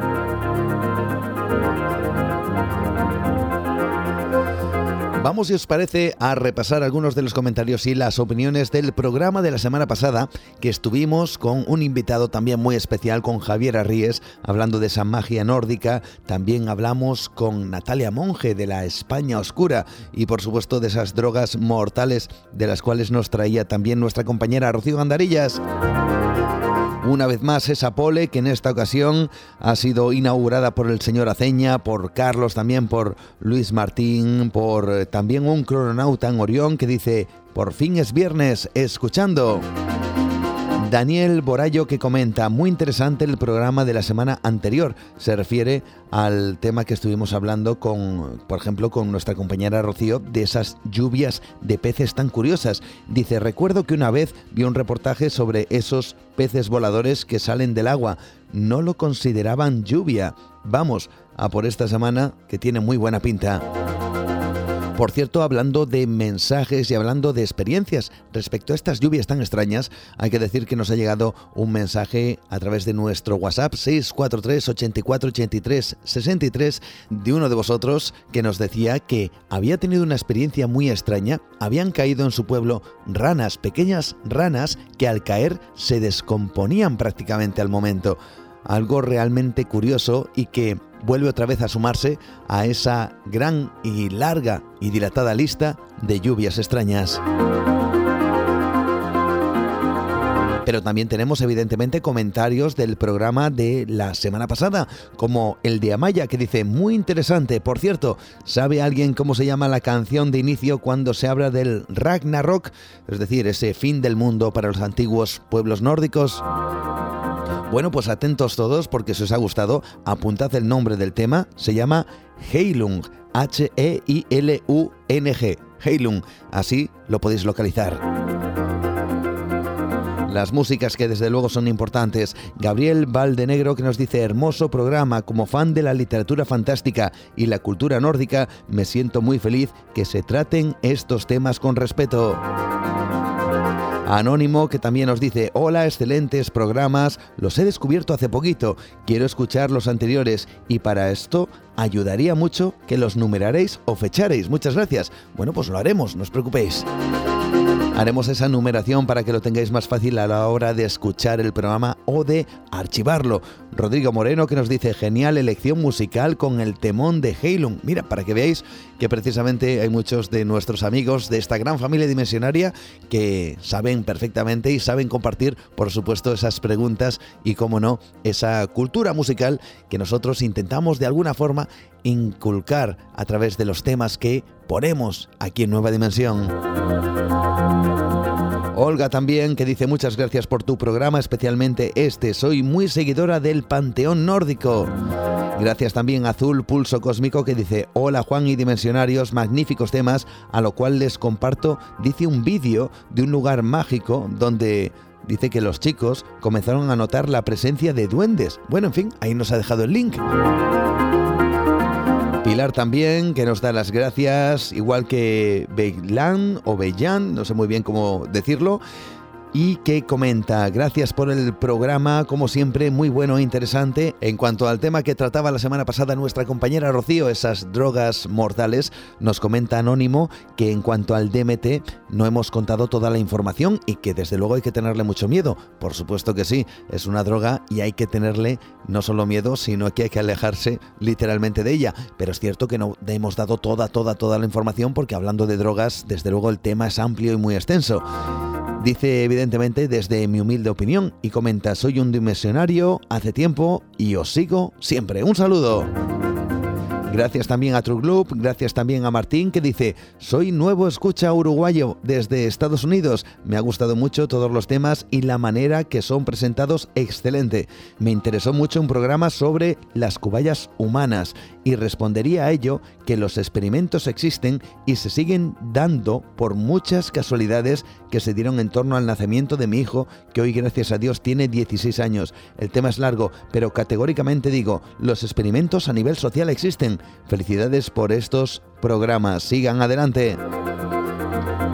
Bueno, pues gracias a Martín desde Estados Unidos que nos hace ese comentario y, ese, y esa reflexión. Y por supuesto nosotros vamos a continuar aquí en Nueva Dimensión y lo vamos a hacer en busca de esos objetos que como siempre nos esperan en el cajón secreto de José Manuel García Bautista, un cajón que por supuesto está aguardando en este instante para ser abierto y para que descubramos que existen ciertas cuestiones que la ciencia, la arqueología, los investigadores, los historiadores, todavía no tienen respuesta. Lo descubrimos con José Manuel García Bautista. Existe mucho más de lo que nos cuentan. Una realidad oculta. Nueva dimensión. Con Juan Gómez. Y hoy os quiero hablar de un tornillo muy especial. Pero un tornillo de los que entran en la categoría de OPAR. Porque nos vamos a encontrar con uno de estos objetos que la ciencia no puede explicar en Rusia. Es el llamado tornillo Serpukov, que se encontró incrustado en una roca y que las estimaciones primordiales hablan de que se trata de un tornillo de 300 millones de años. 300 millones de años de antigüedad. Algo que es fácil, en este caso, de que nos lleve a la sorpresa y también es difícil de creer y que los científicos no salen de su asombro analizando el fósil una y otra vez. El fósil del tornillo, el cual tiene unas dimensiones de 2 centímetros de largo y está cubierto de una capa, eh, en este caso pétrea, se pudo encontrar en una expedición el 7 de octubre de 1996 por un grupo de investigación denominado Grupo Cosmopoisk, una organización de investigadores y de investigaciones científicas, la cual se encarga de hacer todo lo que tiene que ver con el tema ufológico. Eso le restó credibilidad.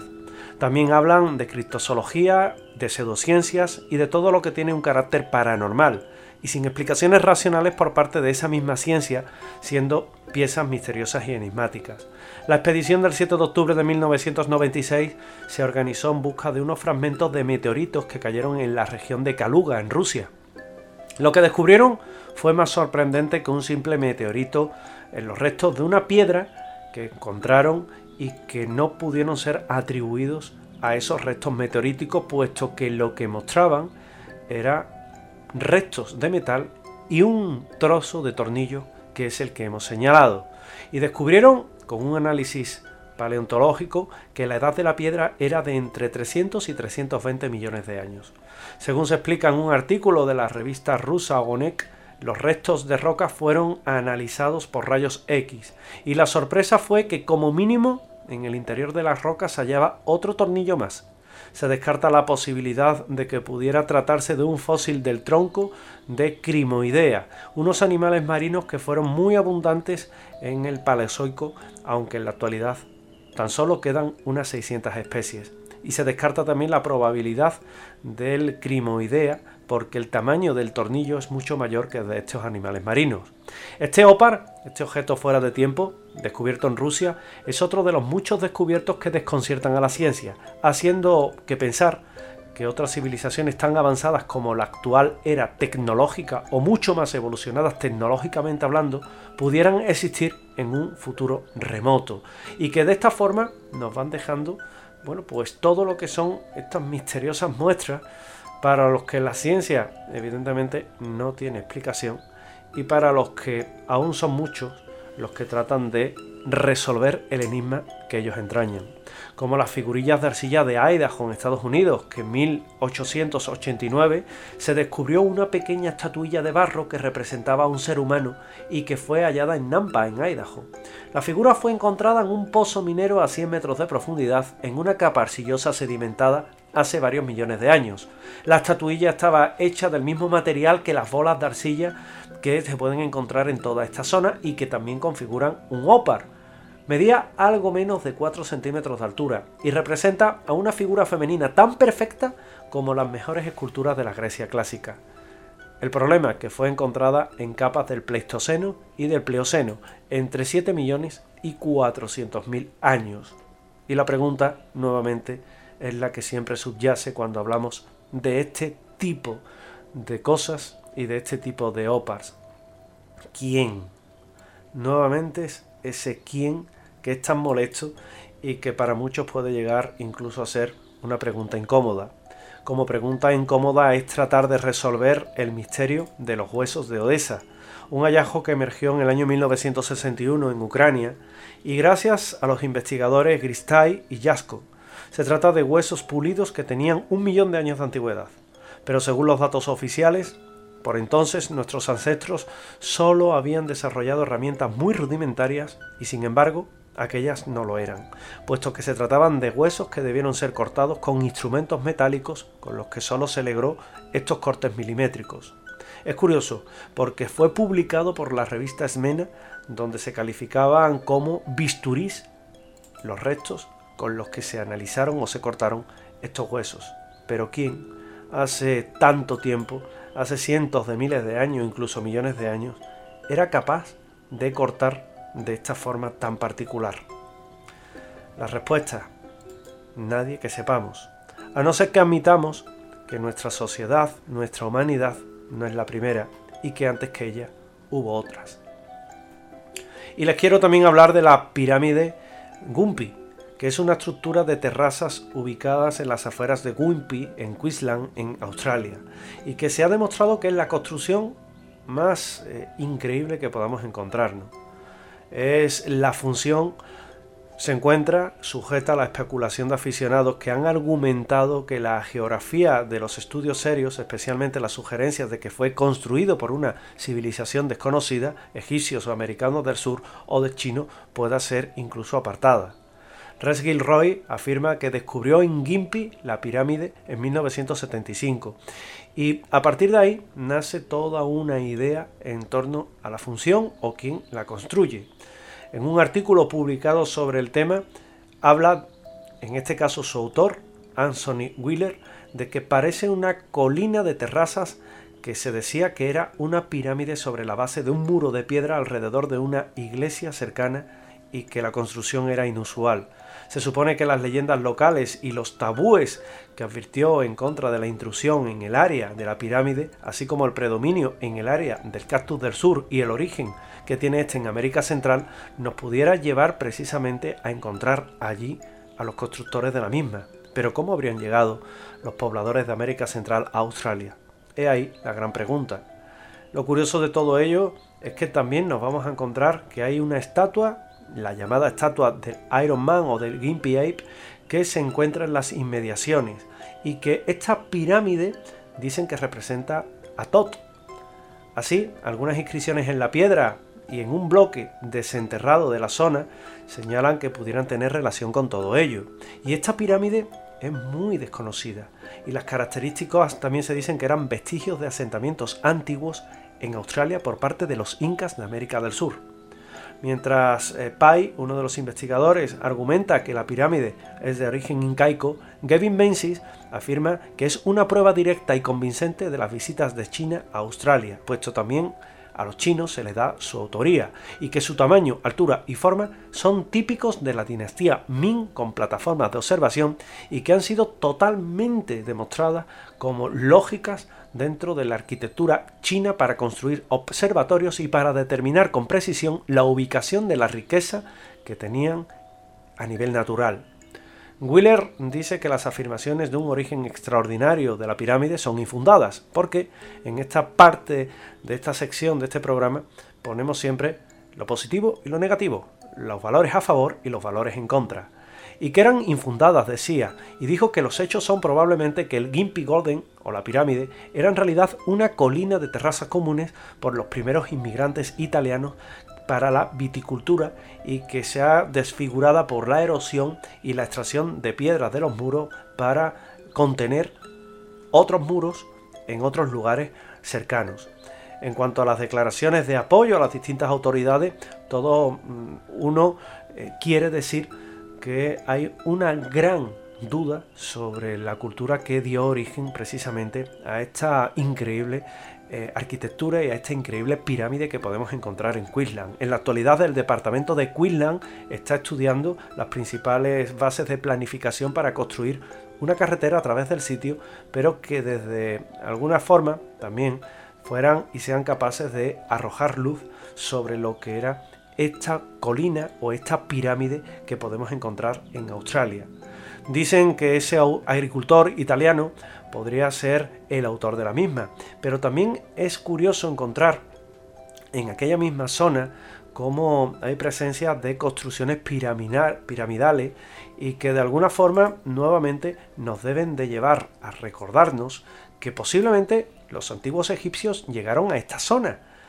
Se hablan de dos almirantes egipcios como eran el almirante Rata y el almirante Maui, los cuales habrían llegado e incluso habrían dejado escritura jeroglífica en este lugar. También hay lo que se llama una estatua de un babuino, que no es originario de Australia y que los aborígenes desconocían, o restos de lo que parecen ser escarabajos egipcios en Nueva Gales del Sur. Curiosamente, estas piezas de representaciones de escarabajos sagrados, monedas y diferentes figuras evidencian más que se asemejan a aquellas que podíamos encontrar en África.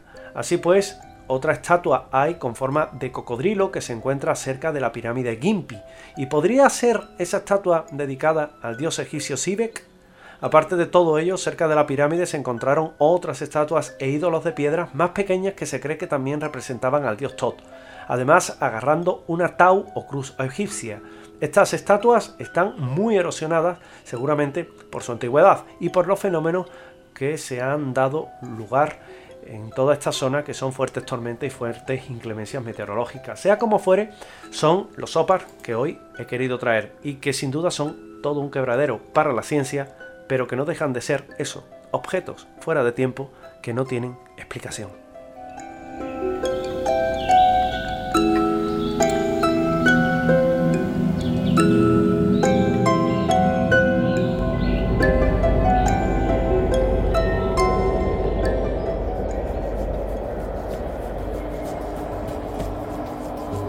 Juan Gómez, adéntrate en el mundo del misterio y lo desconocido.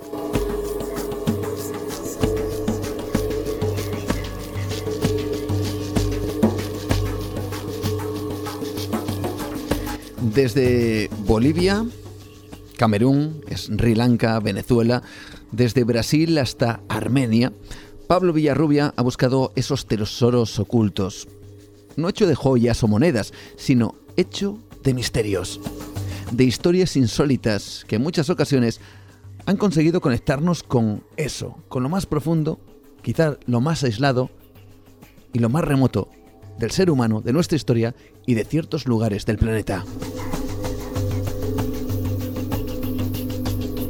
Desde la montaña sagrada de los Piaroas al corazón del Mato Grosso en la frontera del Amazonas brasileño, desde las montañas del Tiempo Perdido en Asia hasta la ciudad del Árbol Buda en Sri Lanka. Todos los lugares poco habituales y todos ellos cuentan historias ancladas en el tiempo y también en los mitos y los miedos, en algunos casos más profundos del ser humano. Lugares visitados por nuestro invitado Pablo Villarrobia, al cual seguro que todos conocéis, periodista, reportero de Cuarto Milenio, incansable, investigador, Pablo Villarrubia Mauso. Hola, ¿qué tal? Buenas noches, Pablo, ¿cómo estás? Buenas noches, amigo. Encantado de estar contigo nuevamente. ¿eh? Igualmente, un verdadero placer que hayas acudido a nuestra llamada. Sabemos de tu trabajo constante de reporterismo, de viajes, de investigaciones y de reportajes, evidentemente. Y entre todos ellos eh, has tenido que recopilar, pues en este caso, un buen montón de estos viajes donde creo que has ido buscando no el misterio habitual que uno se puede encontrar en el mundo de, en este tipo de fenomenología, ¿no? sino que has ido a lugares donde el misterio estaba anclado en lo más profundo, casi, casi de, del ADN de, los humanos que vivían en ciertos lugares remotos, ¿no?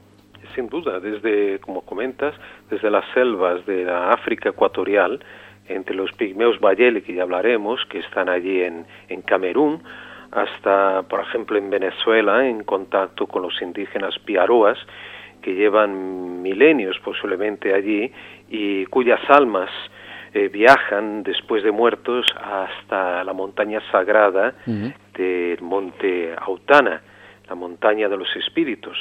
Entonces, como has dicho, muy bien dicho, eh, nunca mejor que, que estén anclados realmente esos misterios esas montañas gigantescas ancladas en la tierra y que te conectan, ¿no? El alma con el inframundo, con, con el mundo de los espíritus. Con estas músicas que casi nos transportan a esos lugares, suponemos que este libro es la consecuencia de muchos años de trabajo, ¿verdad, Pablo? Sin duda. Bueno, como periodista, el otro día eh, eché un vistazo eh, en antiguos reportajes y vi que algunos, eh, los primeros que había publicado de forma, digamos, profesional, fueron el año 86, 86. o sea que van ya 30 años, ¿no? Un poquito más será este año. Entonces, claro, uno mira para atrás y, como vas acumulando tantos viajes, tanta experiencia, claro, al final dices, tienes, tienes experiencia por eso, porque son muchos años, muchos años, ¿no? De, de, viajes, de escribir, eh, tanto cuando empecé allí en Brasil, después aquí en España, y, claro, y he seleccionado para el libro ocho países de estos casi, casi yo creo que son 40, 40 y algo, a los que he viajado, algunos de ellos he viajado, por ejemplo, a Argentina ocho, ocho veces y no aparece en el libro, que ya aparecerán otros, o, o Brasil ya no te cuento, ¿no? o sea, cuántas veces estuve en regiones distintas, y, y en, en, Rusia estuve en tres ocasiones, y hablo de uno de los viajes que hice a Rusia, ¿no?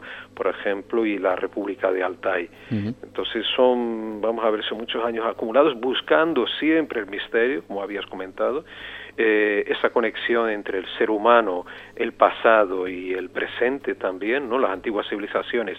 Y sabemos, por ejemplo, los pigmeos, los piaroas, ellos son las voces vivas de ese pasado, ¿no? o los, yo diría casi ya fósiles vivos, vivientes, ¿no? Mm. estas personas que han mantenido de forma estoica, heroica, yo diría de alguna forma, eh, sus costumbres ancestrales. ¿no?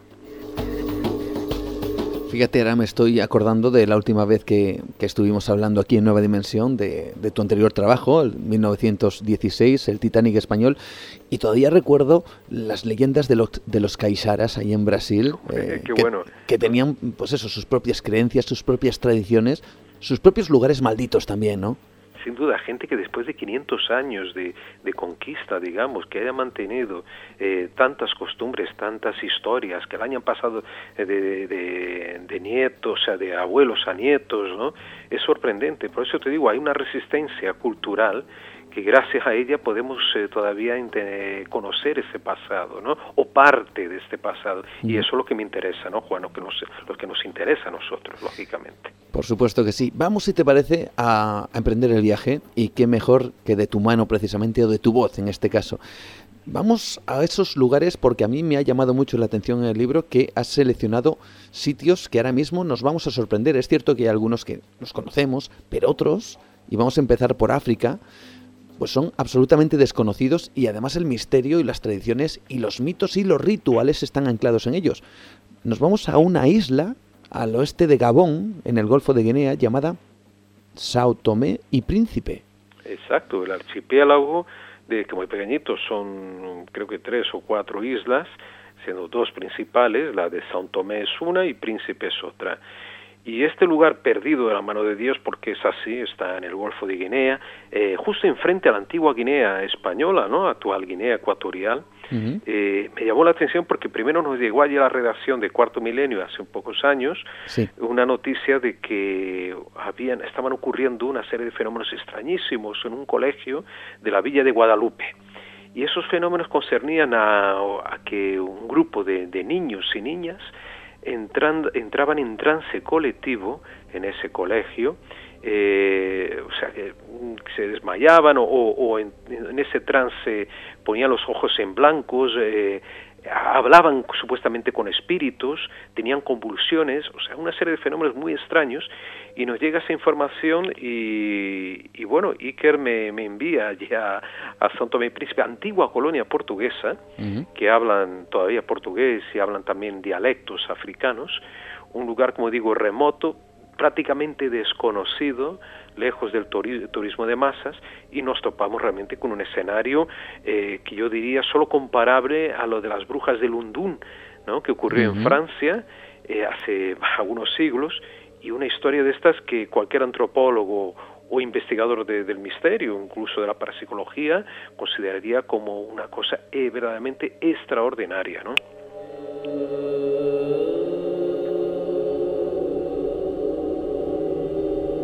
Historia que relatas mucho más a fondo desde luego en el libro, pero para darnos algunas pinceladas, tú hablas de 40 niñas de un colegio público que entraban en trance, que veían apariciones, dices, de criaturas aterradoras, hombres alados sin cabeza, calaveras enterradas. ¿Cómo era esto?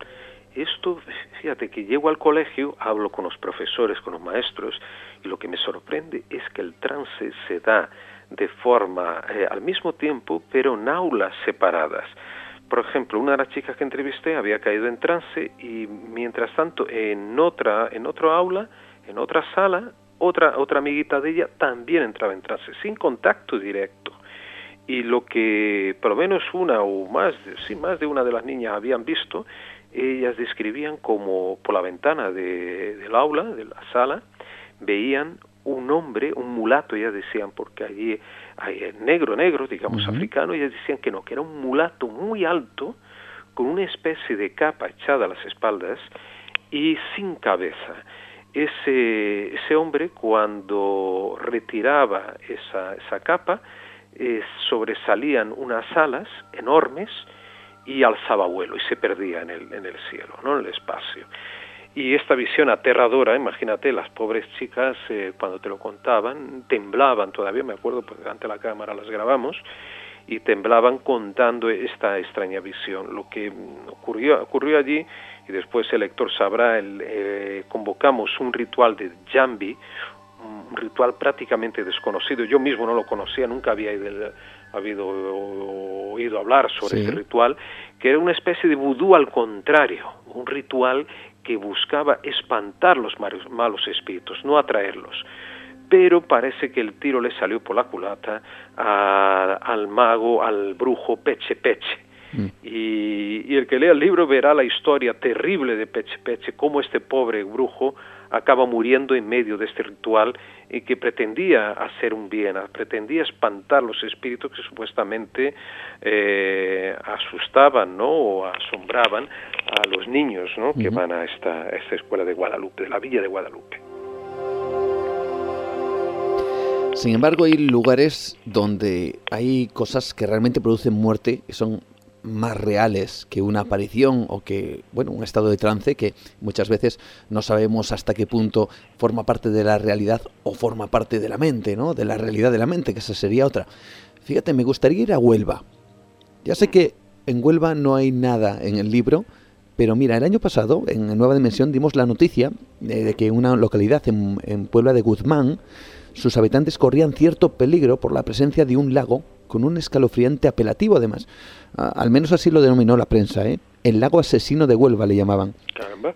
Pues eh, esto nos hacía recordar un suceso tan extraño y así, de esta manera entró en el libro, eh, casi olvidado en el año 86, que ocurre en Camerún, en el llamado lago Níos. Tú vas allí y, e intentas descubrir la profunda, dramática, terrible y, y bueno, hasta cierto grado misteriosa historia de este lago y lo que ocurrió en ese año 1986.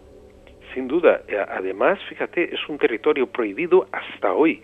Cuando estuvimos allí, por lo menos en 2006, el tema era yo me acerco hasta el lago en norte de Camerún, esta zona estamos hablando, eh, bueno, solo para resumir, el lago eh, la tragedia del lago Níos, para quien no lo sabe, eh, se da porque mueren, no me acuerdo la cifra exacta, pero yo creo que eran más de mil personas. Unos 1.700, 1.800 personas. ahí está.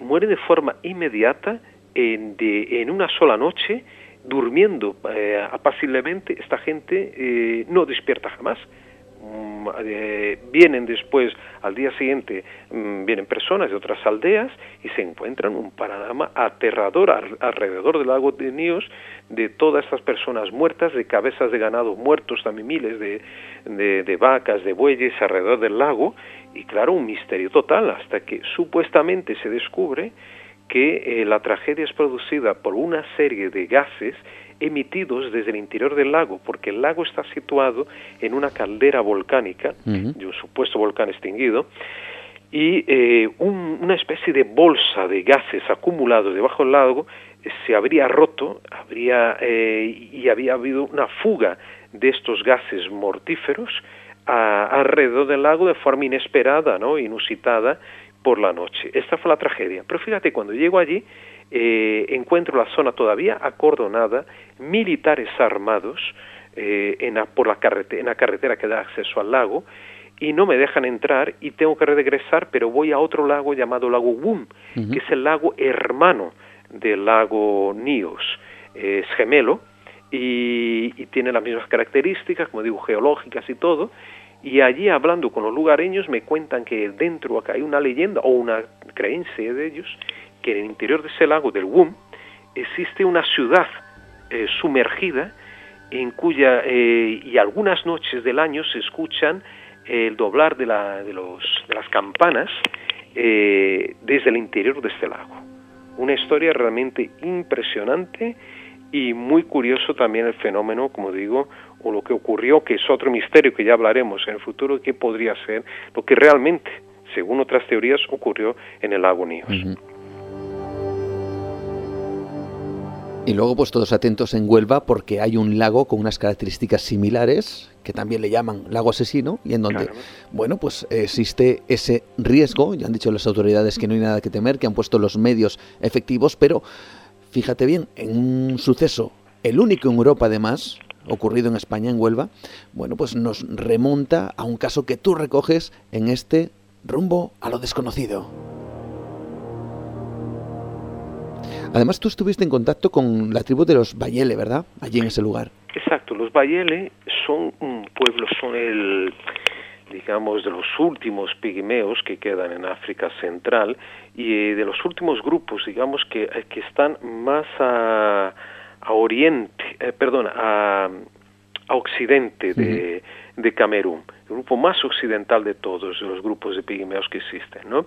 Y estos son un poquito más altos que los demás, digo es un poquito más alto, entre un metro sesenta y máximo un metro sesenta y cinco, y es un grupo bastante eh, huidizo, eh, fue descubierto, entre comillas, por el conde Castillo Rincón, que era un explorador español que estuvo por la Guinea española, que hace frontera con Camerún, allá por los años 40 que es de los primeros que, que describen esta, esta pequeña comunidad y prácticamente después desaparece de los libros o poca información hay sobre ellos y, y es fácil de entender porque ellos viven eh, siendo habían sido explotados por, la, por las tribus Funk eh, que son otro grupo ¿no? étnico de aquella región y, y claro asustados explotados estos vuelven al interior de la selva, del bosque, ahí se ocultan y viven totalmente aislados, viviendo de lo que la naturaleza les ofrece o de lo que ellos pueden sacar a la naturaleza. Es un grupo extraordinario, estuvimos allí con ellos, pasando dos noches, eh, viviendo o sea, las costumbres, eh, viendo cómo trabajaban, cómo educaban a sus niños, cómo preparaban sus pócimas, son muy conocidos también por sus eh, medicamentos eh, que ellos preparan y que venden, bueno, venden, hacen en trueque, después muy, de forma muy puntual con algunas personas a lo largo de, de, los ríos, ¿no? de aquella región de, que separa la Guinea española, eh, bueno, la Guinea ecuatorial actual del Camerún.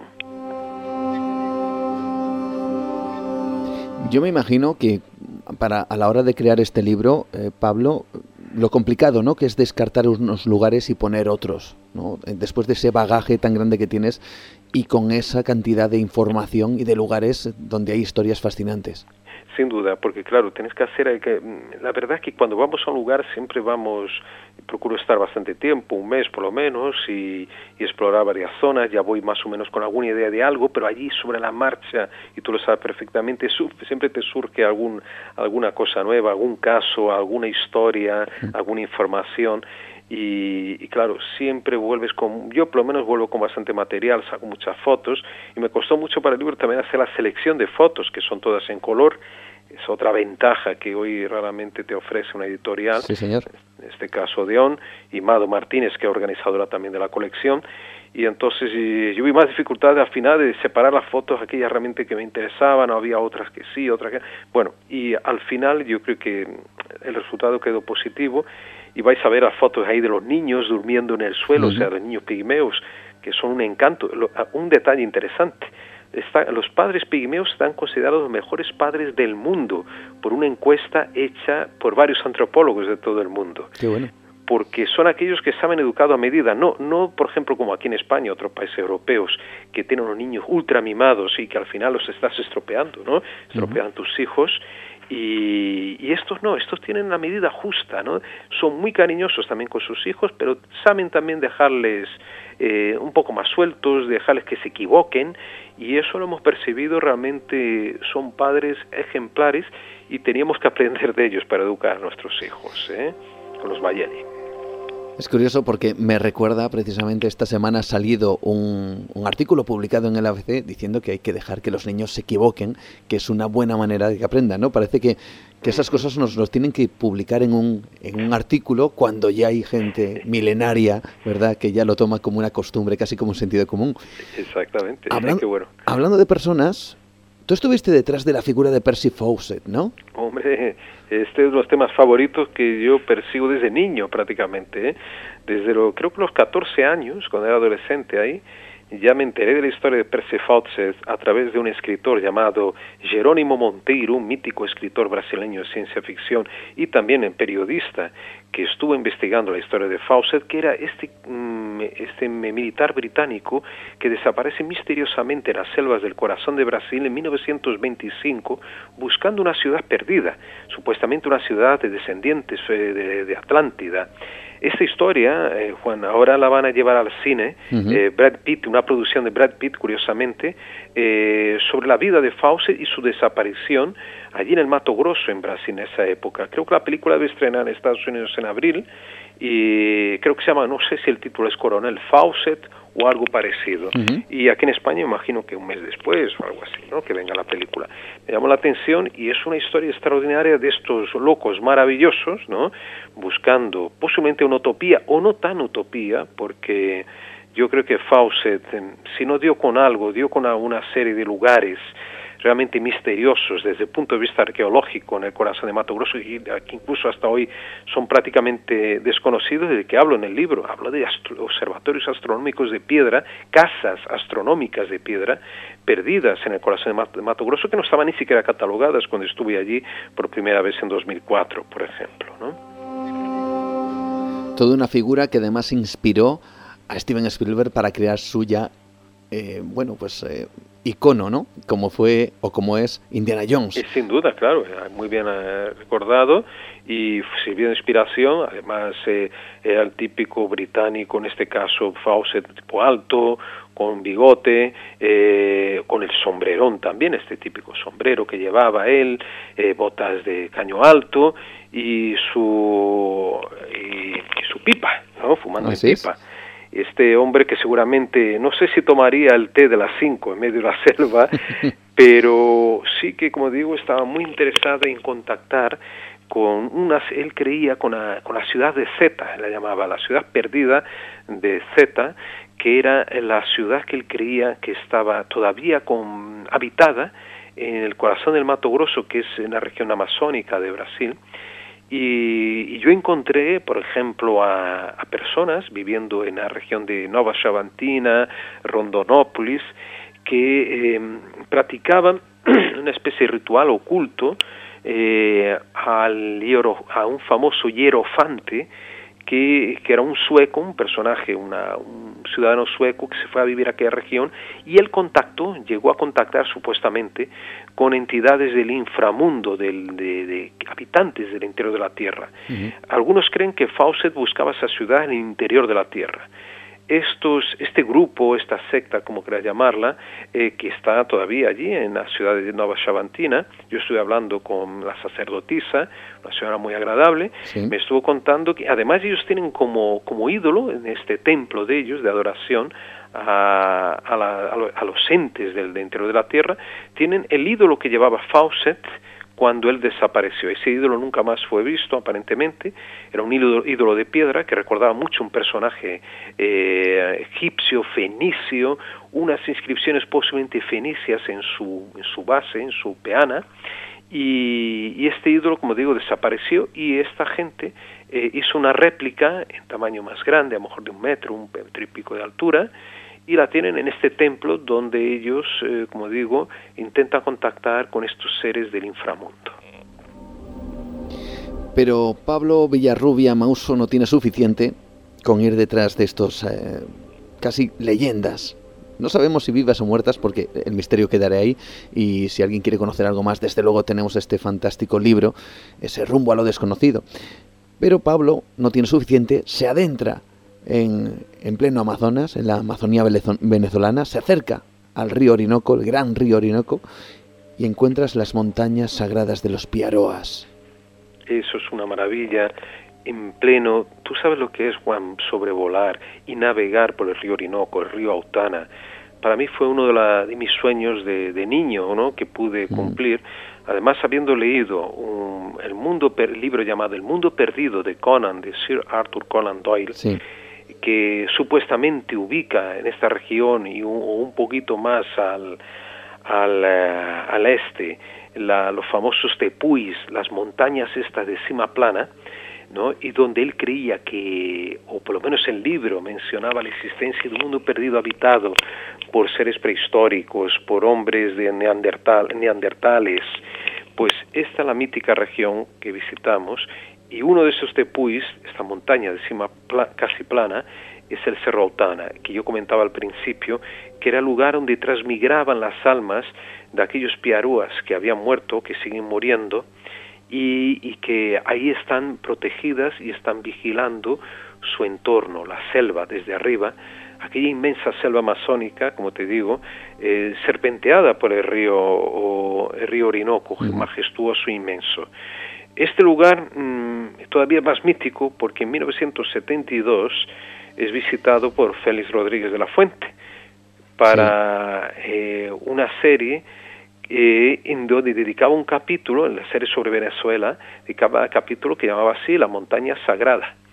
Eh, y, y, claro, para mí fue un honor poder recorrer los mismos sitios de Félix, las mismas aldeas indígenas de los Piaroas, eh, a diferencia que él consiguió sí aterrizar sobre con un helicóptero en aquella época sobre la montaña, no pudimos hacerlo porque a partir de ese momento los indios piaroas prohibieron cualquier acceso humano a la montaña por, porque ellos consideraban que era una profanación que el ser humano pusiera los pies sobre esta cima, además de un ecosistema muy frágil de plantas cardívoras que cubren ¿no? toda prácticamente una buena parte de, esta, de la cima de la montaña. Entonces, pero sí pudimos sobrevolarla y fue suficiente para ver la inmensidad de esta montaña y cómo está horadada, la única montaña del mundo horadada de punta a punta, casi tocando la cima, una gran cueva gigantesca en cuya entrada, una de las entradas, se puede percibir lo que llamaban, algunos creían que era un gran altar de sacrificios.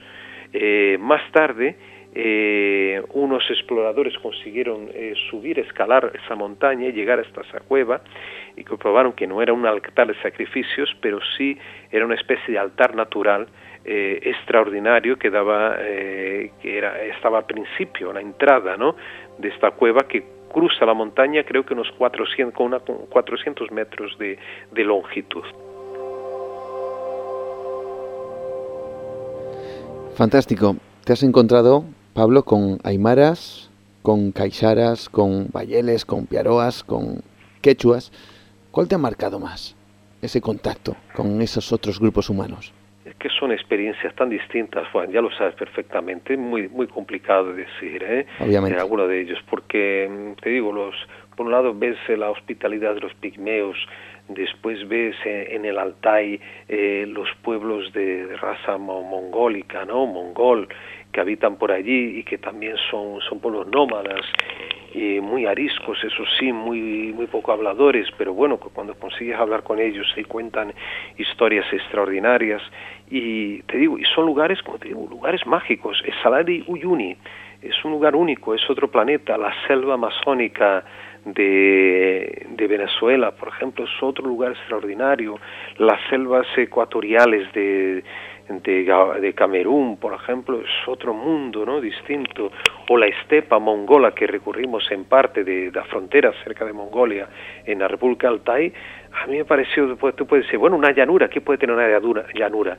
Pero cuando estás allí y ves la llanura mongol, es algo eh, que tú no te imaginas que exista una, una línea de horizonte que se pierde, se pierde, se pierde, se pierde, y es todo liso, llano, llano, llano, y es tan extraordinario que te quedas embobado en medio de aquel gran desierto.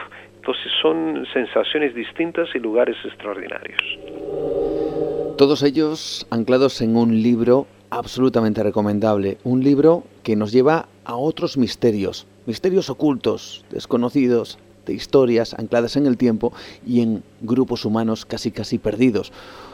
Como dice Pablo, grupos casi casi ariscos, ¿no? Con el entorno civilizado, pongámoslo de civilizado entre, entre comillas, desde luego. Rumbo a lo desconocido, viaje a las fronteras de lo insólito. Todo eso en una obra que ha llevado casi todo un, un periplo de vida a Pablo Villarrubia hasta transformarlo en este libro que es, como digo, una auténtica maravilla para poder disfrutar de cosas que tenemos lejanas, pero tan cercanas al mismo tiempo gracias a obras como esta de Editorial Odeón. Pablo, muchísimas gracias una vez más por estar con nosotros en Nueva Dimensión, de verdad. Gracias, amigo Juan, a ti, por favor, y, y, por esa, esa emoción que también transmites, ¿no? Y por tantas cosas que podemos compartir como horizontes perdidos, claro que sí. Así es, así es. Tenemos cosas en común. Iremos, ya tendremos un encuentro y lo contaremos. Muy bien, muy bien, amigo. Un fuertísimo abrazo.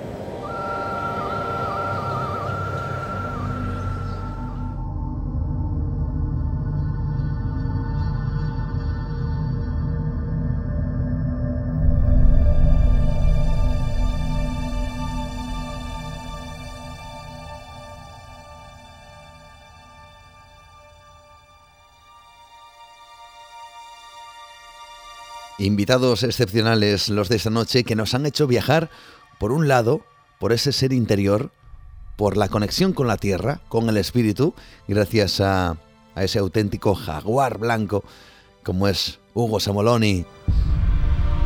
Hemos estado, por supuesto, finalizando precisamente con Pablo Villarrubia, haciendo otro tipo de viajes, viajes por el mundo, en donde se ha encontrado, se ha topado con el misterio, con culturas ancestrales que le han enseñado y le han aportado, desde luego, muchas cosas que esta noche ha compartido con nosotros. Y entre medias, nuestra compañera Rocío Gandarillas llevándonos por lugares prohibidos o el cajón secreto de José Manuel García Bautista.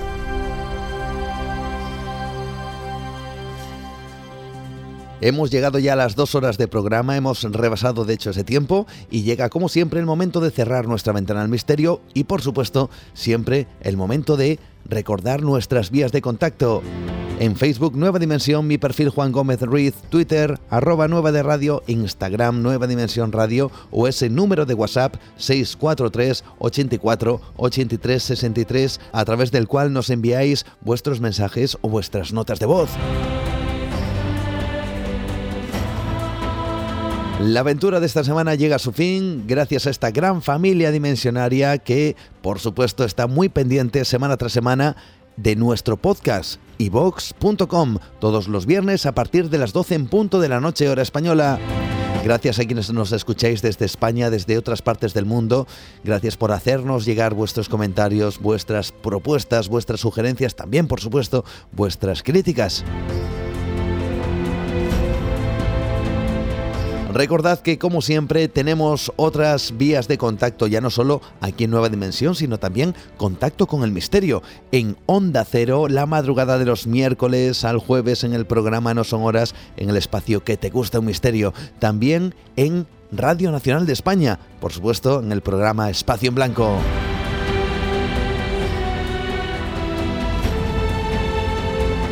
Volveremos la semana que viene, abriremos una vez más esta ventana al misterio y por supuesto compartiremos estos mundos increíbles. Hasta entonces, como siempre, saludos de Juan Gómez.